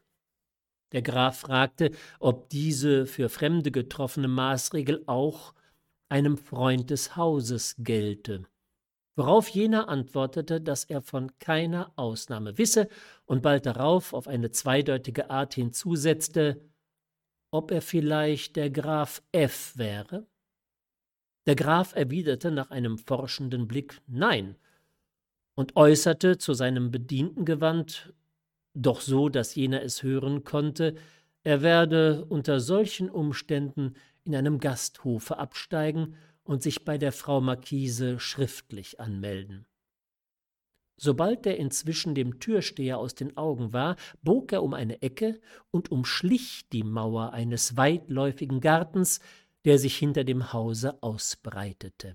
Er trat durch eine Pforte, die er offen fand, in den Garten, durchstrich die Gänge desselben und wollte eben die hintere Rampe hinaufsteigen, als er in einer Laube, die zur Seite lag, die Markise in ihrer lieblichen und geheimnisvollen Gestalt an einem kleinen Tischchen emsig arbeiten sah. Er näherte sich ihr so, dass sie ihn nicht früher erblicken konnte, als bis er am Eingang der Laube drei kleine Schritte von ihren Füßen stand. Der Graf F., sagte die Marquise, als sie die Augen aufschlug, und die Röte der Überraschung überflog ihr Gesicht. Der Graf lächelte blieb noch eine Zeit lang, ohne sich im Eingang zu rühren, stehen, setzte sich dann mit so bescheidener Zudringlichkeit, als sie nicht zu erschrecken nötig war, neben ihr nieder und schlug, ehe sie noch in ihrer sonderbaren Lage einen Entschluss gefasst hatte, seinen Arm sanft um ihren lieben Leib. Von wo, Herr Graf, ist es möglich? fragte die Marquise und sah schüchtern vor sich auf die Erde nieder. Der Graf sagte von M und drückte sie ganz leise an sich. Durch eine hintere Pforte, die ich offen fand. Ich glaubte, auf ihre Verzeihung rechnen zu dürfen und trat ein. Hat man Ihnen denn in M nicht gesagt? fragte sie und rührte noch kein Glied in seinen Armen. Alles, geliebte Frau, versetzte der Graf. Doch von ihrer Unschuld völlig überzeugt, wie? rief die Marquise, indem sie aufstand und sich loswickelte. Und Sie kommen gleichwohl? Der Welt zum Trotz, fuhr er fort, indem er sie festhielt, und ihrer Familie zum Trotz, und dieser lieblichen Erscheinung sogar zum Trotz, wobei er einen glühenden Kuss auf ihre Brust drückte. Hinweg, rief die Marquise. So überzeugt, sagte er, Julietta, als ob ich allwissend wäre, als ob meine Seele in deiner Brust wohnte. Die Marquise rief, Lassen Sie mich. Ich komme, schloss er, und ließ sie nicht, meinen Antrag zu wiederholen und das Los der Seligen, wenn sie mich erhören wollen, von ihrer Hand zu empfangen. Lassen Sie mich augenblicklich, rief die Marquise, ich befehl's Ihnen, riss sich gewaltsam aus seinen Armen und entfloh. Geliebte, Vortreffliche, flüsterte er, indem er wieder aufstand und ihr folgte. Sie hören, rief die Marquise und wandte sich und wich ihm aus. Ein einziges heimliches Geflüstertes, sagte der Graf und griff hastig nach ihrem glatten, ihm entschlüpfenden Arm. Ich will nichts wissen, versetzte die Markise, stieß ihn heftig vor die Brust zurück, eilte auf die Rampe und verschwand. Er war schon halb auf die Rampe gekommen, um sich, es koste, was es wolle, bei ihr Gehör zu verschaffen, als die Tür vor ihm zuflog, zuflog und der Riegel heftig mit verstörter Beeiferung vor seinen Schritten zurasselte.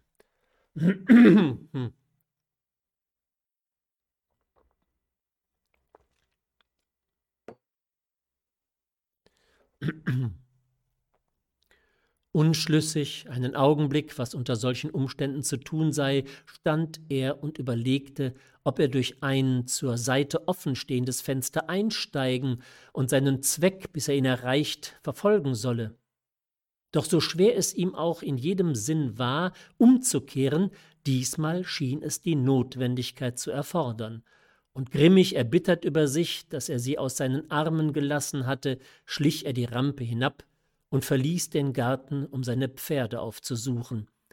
Er fühlte, dass der Versuch, sich an ihrem Busen zu erklären, für immer fehlgeschlagen sei und ritt schrittweis, indem er einen Brief überlegte, den er jetzt zu schreiben verdammt war, nach M zurück.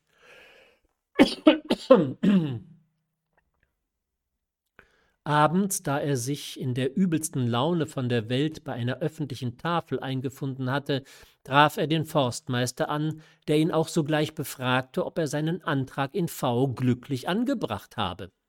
Der Graf antwortete kurz Nein und war sehr gestimmt, ihn mit einer bitteren Wendung abzufertigen. Doch um der Höflichkeit ein Genüge zu tun, setzte er nach einer Weile hinzu, er habe sich entschlossen, sich schriftlich an sie zu wenden und werde damit in kurzem ins Reine sein. Der Forstmeister sagte, er sehe mit Bedauern, dass seine Leidenschaft für die Markise ihn seiner Sinne beraube.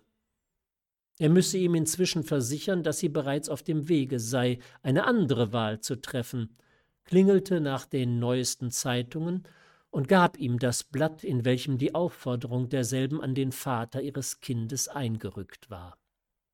Der Graf durchlief, indem ihm das Blut ins Gesicht schoss, die Schrift. Ein Wechsel von Gefühlen durchkreuzte ihn. Der Forstmeister fragte, ob er nicht glaube, dass die Person, die die Frau Marquise suche, sich finden werde. Unzweifelhaft, versetzte der Graf, indessen er mit ganzer Seele über dem Papier lag und den Sinn desselben gierig verschlang. Darauf, nachdem er einen Augenblick, während er das Blatt zusammenlegte, an das Fenster getreten war, sagte er Nun ist es gut, nun weiß ich, was ich zu tun habe, kehrte sich sodann um und fragte den Forstmeister noch, auf eine verbindliche Art, ob man ihn bald wiedersehen werde. Empfahl sich ihm und ging völlig ausgesöhnt mit seinem Schicksal fort. Inzwischen waren in dem Hause des Kommandanten die lebhaftesten Auftritte vorgefallen. Die Obristin war über die zerstörende Heftigkeit ihres Gatten und über die Schwäche, mit welcher sie sich bei der tyrannischen Verstoßung der Tochter von ihm hatte unterjochen lassen, äußerst erbittert. Sie war, als der Schuss in des Kommandanten Schlafgemach fiel, und die Tochter aus demselben hervorstürzte, in eine Ohnmacht gesunken, aus der sie sich zwar bald wieder erholte, doch der Kommandant hatte in dem Augenblicke ihres Erwachens weiter nichts gesagt als es täte ihm leid, dass sie diesen Schrecken umsonst gehabt und das abgeschossene Pistol auf einen Tisch geworfen. Nachher, da von der Abforderung der Kinder die Rede war, wagte sie schüchtern zu erklären, dass man zu einem solchen Schritt kein Recht habe. Sie bat mit einer durch die gehabte Anwandlung schwachen und rührenden Stimme heftige Auftritt im Hause zu vermeiden. Doch der Kommandant erwiderte weiter nichts als, indem er sich zum Forstmeister wandte, vor Wut schäumend Geh und schaff sie mir. Als der zweite Brief des Grafen F ankam, hatte der Kommandant befohlen, dass er nach V zur Markise herausgeschickt werden solle, welche ihn, wie man nachher durch den Boten erfuhr, beiseite gelegt und gesagt hatte, es wäre gut. Die Obristin, der in der ganzen Begebenheit so vieles und besonders die Geneigtheit der Marquise, eine neue, ihr ganz gleichgültige Vermählung einzugehen, dunkel war, suchte vergebens diesen Umstand zur Sprache zu bringen.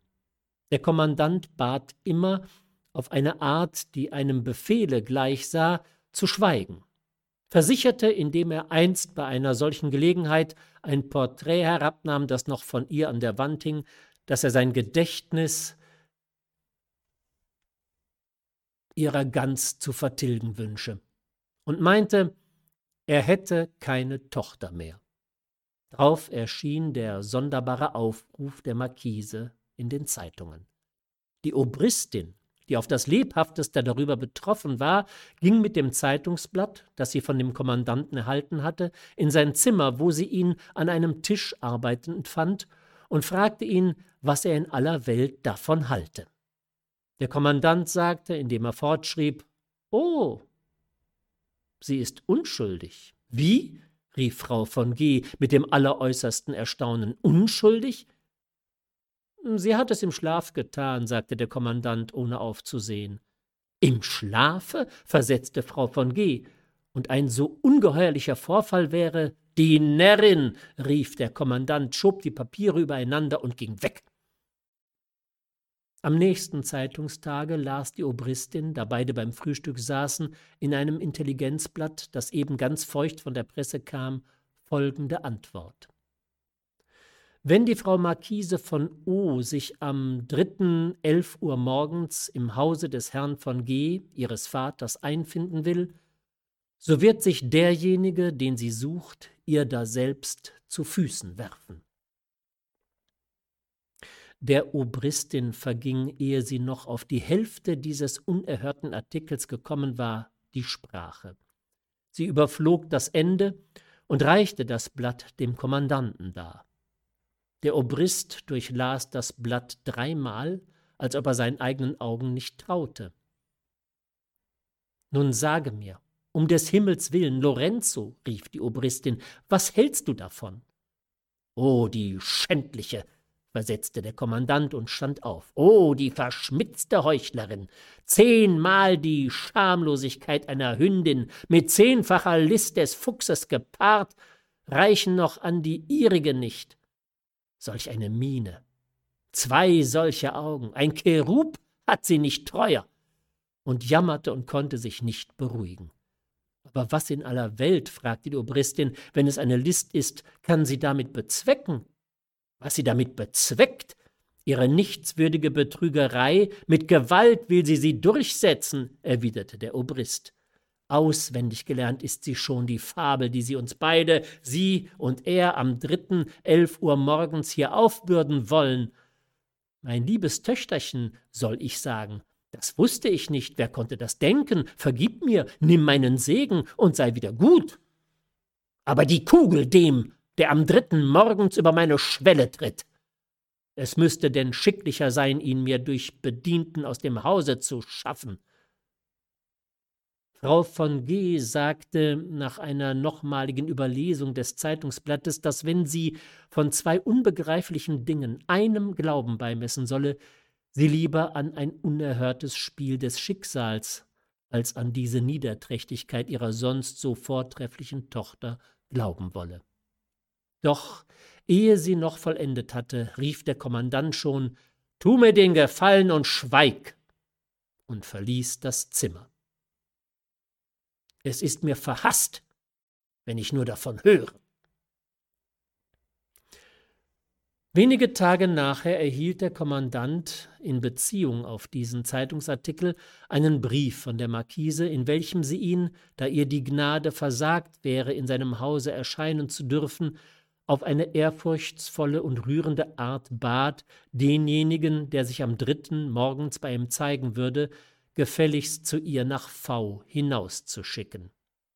Die Obristin war gerade gegenwärtig, als der Kommandant diesen Brief empfing, und da sie auf seinem Gesicht deutlich bemerkte, dass er in seiner Empfindung irre geworden war, denn welch ein Motiv jetzt, falls es eine Betrügerei war, sollte er unterlegen, da sie auf seine Verzeihung gar keine Ansprüche zu machen schien. So rückte sie, dadurch dreist gemacht, mit einem Plan hervor, den sie schon lange in ihrer von Zweifeln bewegten Brust mit sich herumgetragen hatte. Sie sagte, während der Obrist noch mit einer nichtssagenden Miene in das Papier hineinsah, sie habe einen Einfall, ob er ihr erlauben wolle, auf einen oder zwei Tage nach V hinauszufahren. Sie werde die Marquise, falls sie wirklich denjenigen der ihr durch die Zeitungen als ein Unbekannter geantwortet schon kenne, in eine Lage zu versetzen wissen, in welcher sich ihre Seele verraten müsste, und wenn sie die abgefeimteste Verräterin wäre. Der Kommandant erwiderte, indem er mit einer plötzlich heftigen Bewegung den Brief zerriss, sie wisse, dass er mit ihr nichts zu schaffen haben wolle, und er verbiete ihr, in irgendeine Gemeinschaft mit ihr zu treten. Er siegelte die zerrissenen Stücke ein, schrieb eine Adresse an die Markise und gab sie dem Boten als Antwort zurück. Die Obristin, durch diesen hartnäckigen Eigensinn, der alle Möglichkeit der Aufklärung vernichtete, heimlich erbittert, beschloss ihren Plan jetzt gegen seinen Willen auszuführen. Sie nahm einen von den Jägern des Kommandanten und fuhr am nächstfolgenden Morgen, da ihr Gemahl noch im Bette lag, mit demselben nach V hinaus. Als sie am Tore des Landsitzes angekommen war, sagte ihr der Türsteher, dass niemand bei der Frau Marquise vorgelassen würde. Frau von G. antwortete, dass sie von dieser Maßregel unterrichtet wäre, dass er aber gleichwohl nur gehen und die Obristin von G. bei ihr anmelden möchte worauf dieser versetzte, dass dies zu nichts helfen würde, indem die Frau Marquise keinen Menschen auf der Welt spräche.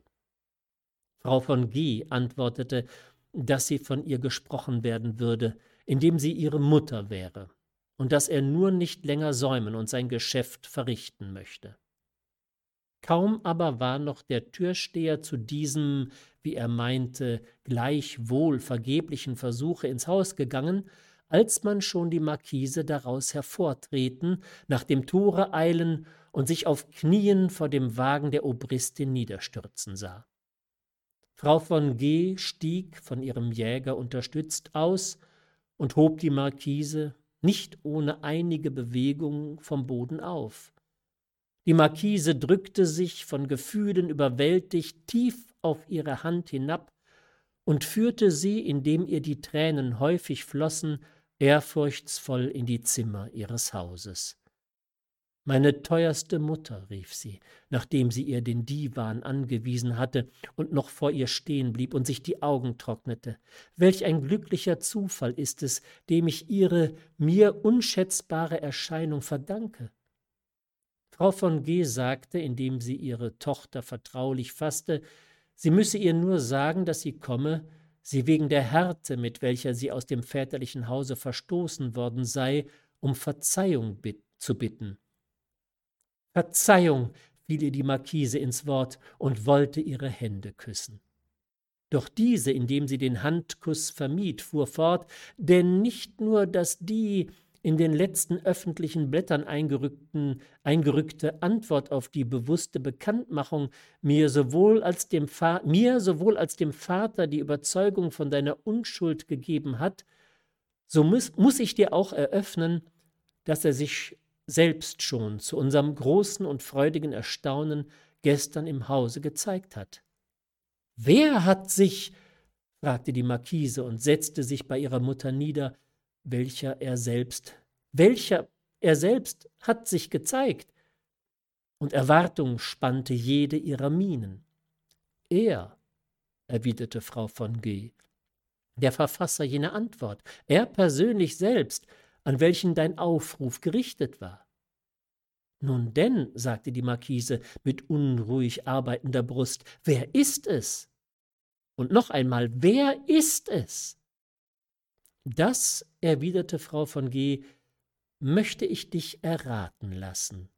Denn denke, dass ich gestern, da wir beim Tee sitzen und eben das sonderbare Zeitungsblatt lesen, ein Mensch von unserer genauesten Bekanntschaft mit Gebärden der Verzweiflung ins Zimmer stürzt und deinem Vater und bald darauf auch mir zu Füßen fällt. Wir, unwissend, was wir davon denken sollen, fordern ihn auf, zu reden. Darauf spricht er, sein Gewissen lasse ihm keine Ruhe. Er sei der Schändliche, der die Frau Marquise betrogen. Er müsse wissen, wie man sein Verbrechen beurteile, und wenn Rache über ihn verhängt werden solle, so komme er, sich ihr selbst darzubieten. Aber wer, wer, wer? versetzte die Marquise. Wie gesagt, fuhr Frau von G. fort, ein junger, sonst wohlerzogener Mensch, dem wir eine solche Nichtswürdigkeit niemals zugetraut hätten. Doch erschrecken wirst du nicht, meine Tochter, wenn du erfährst, dass er von niedrigem Stande und von allen Forderungen, die man sonst an dein Gemahl machen dürfte, entblößt ist. Gleichviel, meine vortreffliche Mutter, sagte die Marquise, er kann nicht ganz unwürdig sein, da er sich ihnen früher als mir zu Füßen geworfen hat. Aber wer, wer? Sagen Sie mir nur wer. Nun denn, versetzte die Mutter, es ist Leopardo, der Jäger, den sich der Vater jüngst aus Tirol verschrieb und den ich, wenn du ihn wahrnahmst, schon mitgebracht habe, um ihn dir als Bräutigam vorzustellen. Leopardo, der Jäger, rief die Marquise und drückte ihre Hand mit dem Ausdruck der Verzweiflung vor die Stirn. Was erschreckst du dich? fragte die Obristin. Hast du Gründe daran zu zweifeln? Wie? Wo? Wann? fragte die Marquise verwirrt. Das, antwortete jene, will er nur dir anvertrauen. Scham und Liebe, meinte er, machten es ihm unmöglich, sich einer andern hierüber zu erklären als dir. Doch wenn du willst, so öffnen wir das Vorzimmer, wo er mit klopfendem Herzen auf den Ausgang wartet und du magst sehen, ob du ihm sein Geheimnis, indessen ich abtrete, entlockst. Gott, mein Vater, rief die Marquise, ich war einst in der Mittagshitze eingeschlummert und sah ihn von meinem Divan gehen, als ich erwachte. Und damit legte sie ihre kleinen Hände vor ihr in Scham erglühendes Gesicht. Bei diesen Worten sank die Mutter auf Knien vor ihr nieder O meine Tochter, rief sie, o du Vortreffliche, und schlug die Arme um sie. O ich Nichtswürdige, und verbarg das Antlitz in ihren Schoß. Die Marquise fragte bestürzt, was ist Ihnen, meine Mutter? Denn begreife, fuhr diese fort, o du reinere als Engel sind, dass von allem, was ich dir sagte, nichts wahr ist dass meine verderbte Seele an solche Unschuld nicht, als von der du umstrahlt bist, glauben konnte, und dass ich dieser schändlichen List erst bedurfte, um mich davon zu überzeugen.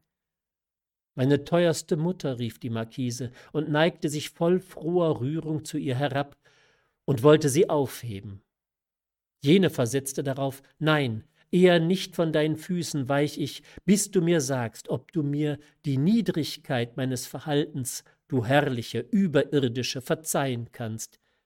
Ich Ihnen verzeihen, meine Mutter, stehen Sie auf, rief die Marquise, ich beschwöre Sie. Du hörst, sagte Frau von G., ich will wissen, ob du mich noch lieben und so aufrichtig verehren kannst als sonst. Meine angebetete Mutter, rief die Marquise und legte sich gleichfalls auf Knien vor ihr nieder. Ehrfurcht und Liebe sind nie aus meinem Herzen gewichen. Wer konnte mir unter so unerhörten Umständen Vertrauen schenken? Wie glücklich bin ich, dass Sie von meiner Unsträflichkeit überzeugt sind.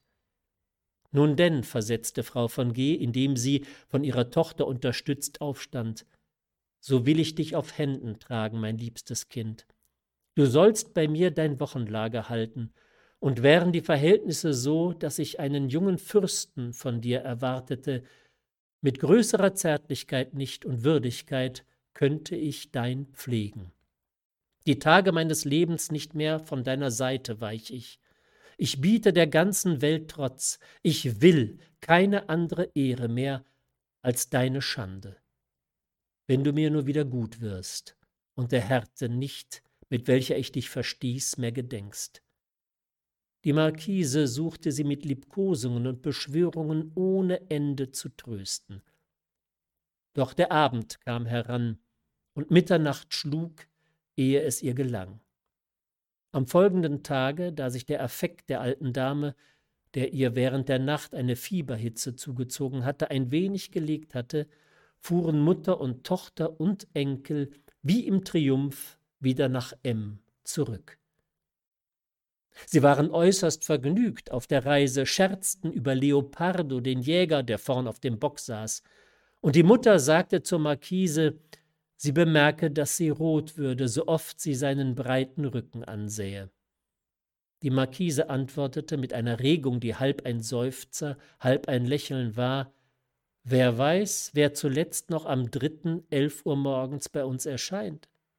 Drauf, je mehr man sich M näherte, je ernsthafter stimmten sich wieder die Gemüter in der Vorahndung entscheidender Auftritte, die ihnen noch bevorstanden. Frau von G., die sich von ihren Plänen nichts merken ließ, führte ihre Tochter, da sie vor dem Hause ausgestiegen waren, wieder in ihre alten Zimmer ein, sagte, sie möchte es sich nur bequem machen, sie würde gleich wieder bei ihr sein und schlüpfte ab. Nach einer Stunde kam sie mit einem ganz erhitzten Gesicht wieder. Nein, solch ein Thomas, sprach sie mit heimlich vergnügter Seele, solch ein ungläubiger Thomas. Hab ich nicht eine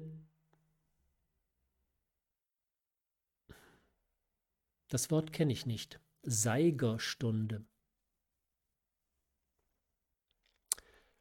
Hab ich nicht eine Stunde gebraucht, ihn zu überzeugen? Aber nun sitzt er und weint. Wer? fragte die Markise. Er, antwortete die Mutter. Wer sonst, als wer die größte Ursache dazu hat? Der Vater doch nicht, rief die Markise. Wie ein Kind, erwiderte die Mutter. Dass ich, wenn ich mir nicht selbst hätte die Tränen aus den Augen wischen müssen, gelacht hätte, so wie ich nur aus der Türe heraus war. Und das wegen meiner? fragte die Markise und stand auf. Und ich sollte hier nicht von der Stelle, sagte Frau von G. Warum diktierte er mir den Brief? Hier sucht er dich auf, wenn er mich, solange ich lebe, wiederfinden will. Meine teuerste Mutter, flehte die Markise. Unerbittlich fiel ihr die Obristin ins Wort. Warum griff er nach der Pistole? Aber ich beschwöre Sie, du sollst nicht, versetzte Frau von G., indem sie die Tochter wieder auf ihren Sessel niederdrückte. Und wenn er nicht heut vor Abend noch kommt, zieh ich morgen mit dir weiter. Die Marquise nannte dies Verfahren hart und ungerecht. Doch die Mutter erwiderte, beruhige dich, denn eben hörte sie jemand von weitem heranschlurzen. Er kömmt schon. Wo? fragte die Marquise und horchte. Ist wer hier draußen vor der Tür? Dies heftige allerdings, versetzte Frau von G. Er will, dass wir ihm die Türe öffnen. Lassen Sie mich, rief die Markise und riss sich vom Stuhl empor. Doch, wenn du mir gut bist, Julietta, versetzte die Obristin, so bleib. Und in dem Augenblick trat auch der Kommandant schon, das Tuch vor das Gesicht haltend, ein. Die Mutter stellte sich breit vor ihre Tochter und kehrte ihm den Rücken zu. Mein teuerster Vater, rief die Markise und streckte ihre Arme nach ihm aus. Nicht von der Stelle, sagte Frau von G., du hörst. Der Kommandant stand in der Stube und weinte. Er soll dir abbitten, fuhr Frau von G. fort. Warum ist er so heftig? Und warum ist er so hartnäckig? Ich liebe ihn, aber dich auch. Ich ehre ihn, aber dich auch. Und muss ich eine Wahl treffen, so bist du vortrefflicher als er, und ich bleibe bei dir. Der Kommandant beugte sich ganz krumm und heulte, dass die Wände erschallten. Aber mein Gott, rief die Markise, gab der Mutter plötzlich nach und nahm ihr Tuch, ihre eigenen Tränen fließen zu lassen. Frau von G. sagte, er kann nur nicht sprechen und wich ein wenig zur Seite aus. Hierauf erhob sich die Markise, umarmte den Kommandanten und bat ihn, sich zu beruhigen. Sie weinte selbst heftig. Sie fragte ihn, ob er sich nicht setzen wolle. Sie wollte ihn auf einen Sessel niederziehen. Sie schob ihm einen Sessel hin, damit er sich darauf setze. Doch er antwortete nicht, er war nicht von der Stelle zu bringen, er setzte sich auch nicht und stand bloß das Gesicht tief zur Erde gebeugt und weinte. Die Marquise sagte, indem sie ihn aufrecht hielt, halb zur Mutter gewandt, er werde krank werden. Die Mutter selbst schien, da er sich ganz konvulsivisch gebärdete, ihre Standhaftigkeit verlieren zu wollen.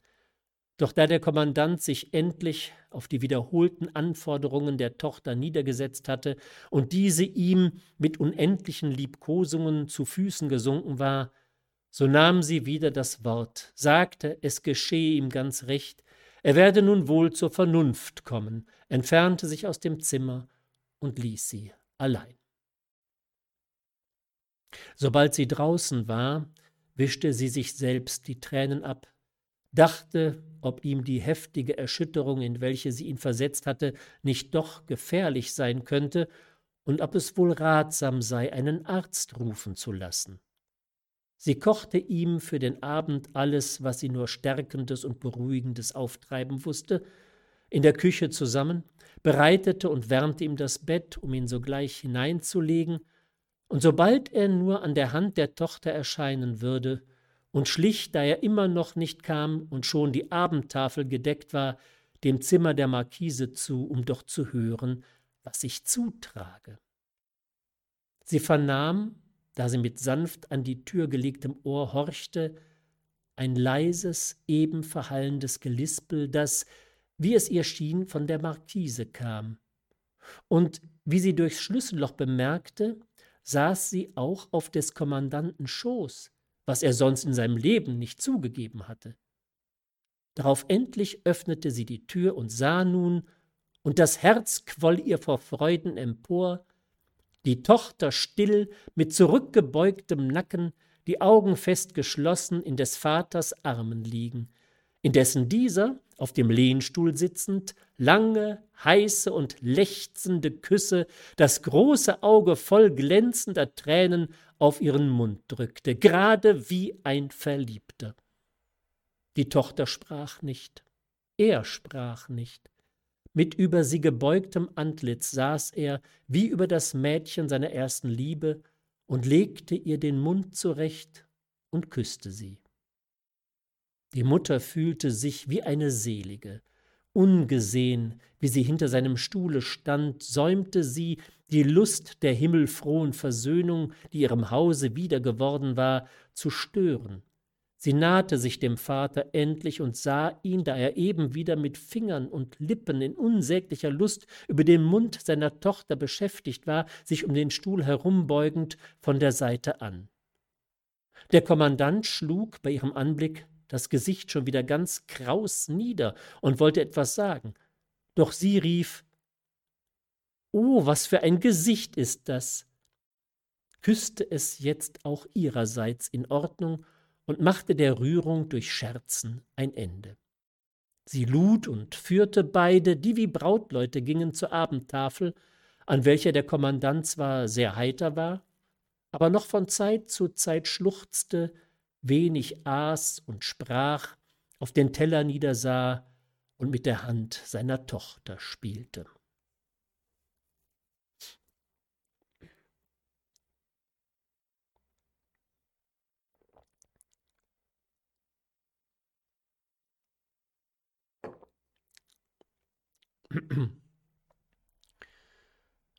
Nun galt es beim Anbruch des nächsten Tages die Frage, wer nur in aller Welt morgen um elf Uhr sich zeigen würde.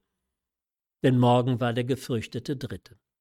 Vater und Mutter und auch der Bruder, der sich mit seiner Versöhnung eingefunden hatte, stimmten unbedingt, falls die Person nur von einiger Erträglichkeit, sei, Erträglichkeit sein würde, für Vermählung. Alles, was nur immer möglich war, sollte geschehen, um die Lage der Markise glücklich zu machen. Sollten die Verhältnisse derselben jedoch so beschaffen sein, dass sie selbst dann, wenn man ihnen durch Begünstigungen zu Hilfe käme, zu weit hinter den Verhältnissen der Markise zurückblieben, so widersetzten sich die Eltern der Heirat. Sie beschlossen, die Markise nach wie vor bei sich zu behalten und das Kind zu adoptieren. Die Marquise hingegen schien willens, in jedem Falle, wenn die Person nur nicht ruchlos wäre, ihr gegebenes Wort in Erfüllung zu bringen und dem Kinde, es koste, was es wolle, einen Vater zu verschaffen. Am Abend fragte die Mutter, wie es denn mit dem Empfang der Person gehalten werden solle. Der Kommandant meinte, dass es am schicklichsten sein würde, wenn man die Marquise um elf Uhr allein ließe. Die Marquise hingegen bestand darauf, dass beide Eltern und auch der Bruder gegenwärtig sein möchten, indem sie keine Art des Geheimnisses mit dieser Person zu teilen haben wolle.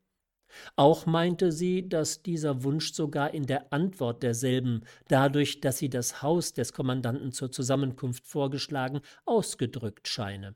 Ein Umstand, um dessen Willen ihr gerade diese Antwort, wie sie freigestehen müsse, sehr gefallen habe.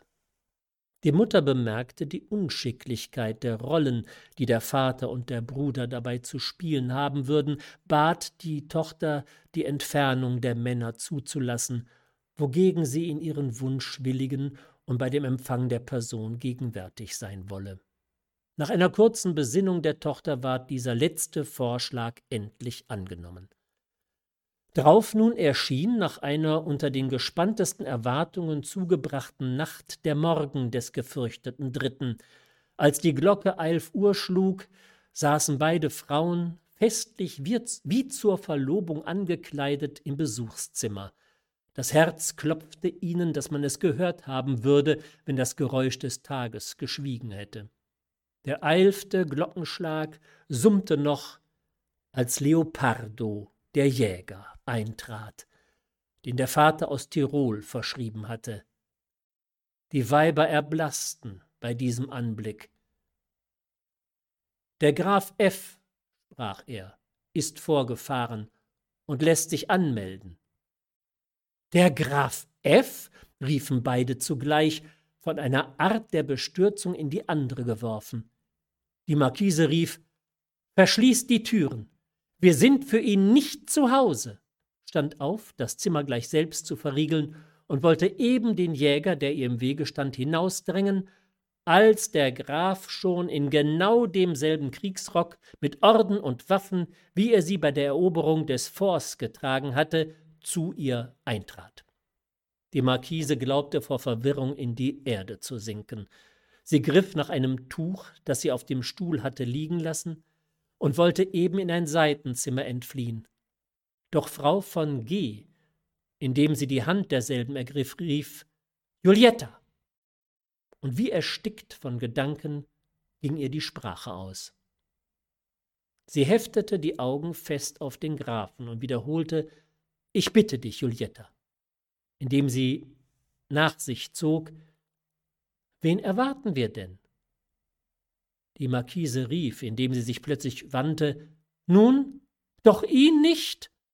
Und schlug mit einem Blick funkelnd wie ein Wetterstrahl auf ihn ein, in dessen Blässe des Todes ihr Antlitz überflog. Der Graf hatte ein Knie vor ihr gesenkt, die rechte Hand lag auf seinem Herzen, das Haupt sanft auf seine Brust gebeugt, lag er und blickte hochglühend vor sich nieder und schwieg. Wen sonst rief die Obristin mit beklemmter Stimme, wen sonst, wir Sinnberaubten, als ihn? Die Marquise stand starr über ihm und sagte, ich werde wahnsinnig werden, meine Mutter. Du Törin, erwiderte die Mutter, zog sie zu sich und flüsterte ihr etwas in das Ohr. Die Marquise wandte sich und stürzte beide Hände vor das Gesicht auf den Sofa nieder. Die Mutter rief Unglückliche, was fehlt dir? Was ist geschehen, worauf du nicht vorbereitet warst? Der Graf wich nicht von der Seite der Obristin. Er fasste, immer noch auf seinen Knien liegend, den äußersten Saum ihres Kleides und küsste ihn. Liebe, gnädige, verehrungswürdigste, flüsterte er. Eine Träne rollte ihm die Wangen herab. Die Obristin sagte, Stehen Sie auf, Herr Graf, stehen Sie auf. Trösten Sie jene, so sind wir alle versöhnt, so ist alles vergeben und vergessen. Der Graf erhob sich weinend. Er ließ sich von neuem vor der Markise nieder, er fasste leise ihre Hand, als ob sie von Gold wäre, und der Duft der seinigen sie trüben könnte. Doch diese Gehen Sie, gehen Sie, gehen Sie, rief sie, indem sie aufstand. Auf einen Lasterhaften war ich gefasst, aber auf keinen Teufel, öffnete, indem sie ihm dabei gleich einem Pestvergifteten auswich, die Tür des Zimmers und sagte, Ruf den Obristen. Giulietta, rief die Obristin mit Erstaunen. Die Marquise blickte mit tötender Wildheit bald auf den Grafen, bald auf die Mutter ein. Ihre Brust flog, ihr Antlitz loderte. Eine Furie blickt nicht schrecklicher. Der Obrist und der Forstmeister kamen. Diesem Mann, Vater, sprach sie, als jene noch unter dem Eingang waren, kann ich mich nicht vermählen, griff in ein Gefäß mit Weihwasser, das an der hinteren Tür befestigt war, besprengte in einem großen Wurf Vater und Mutter und Bruder damit und verschwand.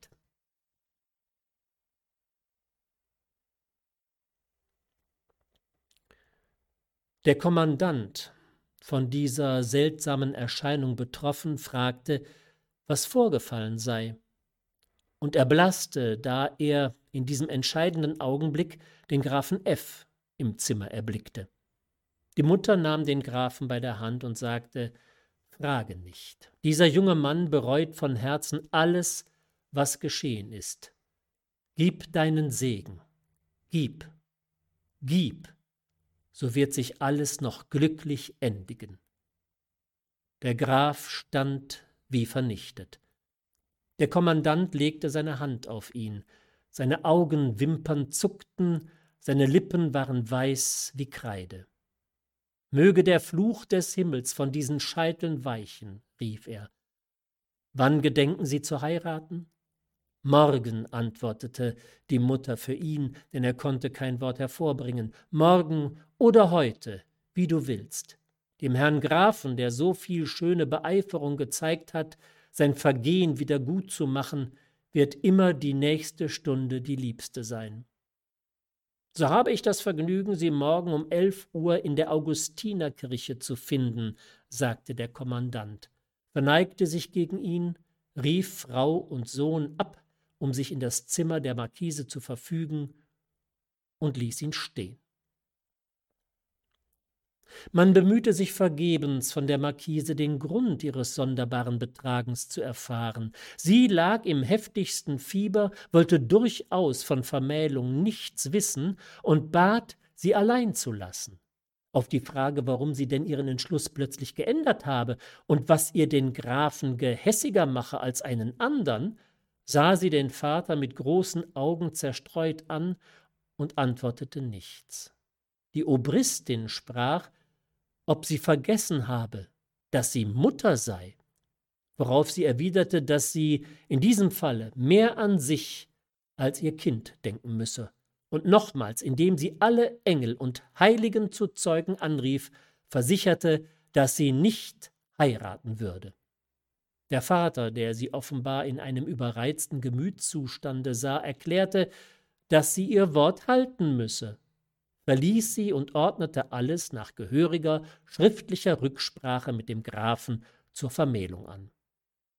Er legte demselben einen Heiratskontrakt vor, in welchem dieser auf alle Rechte eines Gemahls Verzicht tat, dagegen sich zu allen Pflichten, die man von ihm fordern würde, verstehen sollte.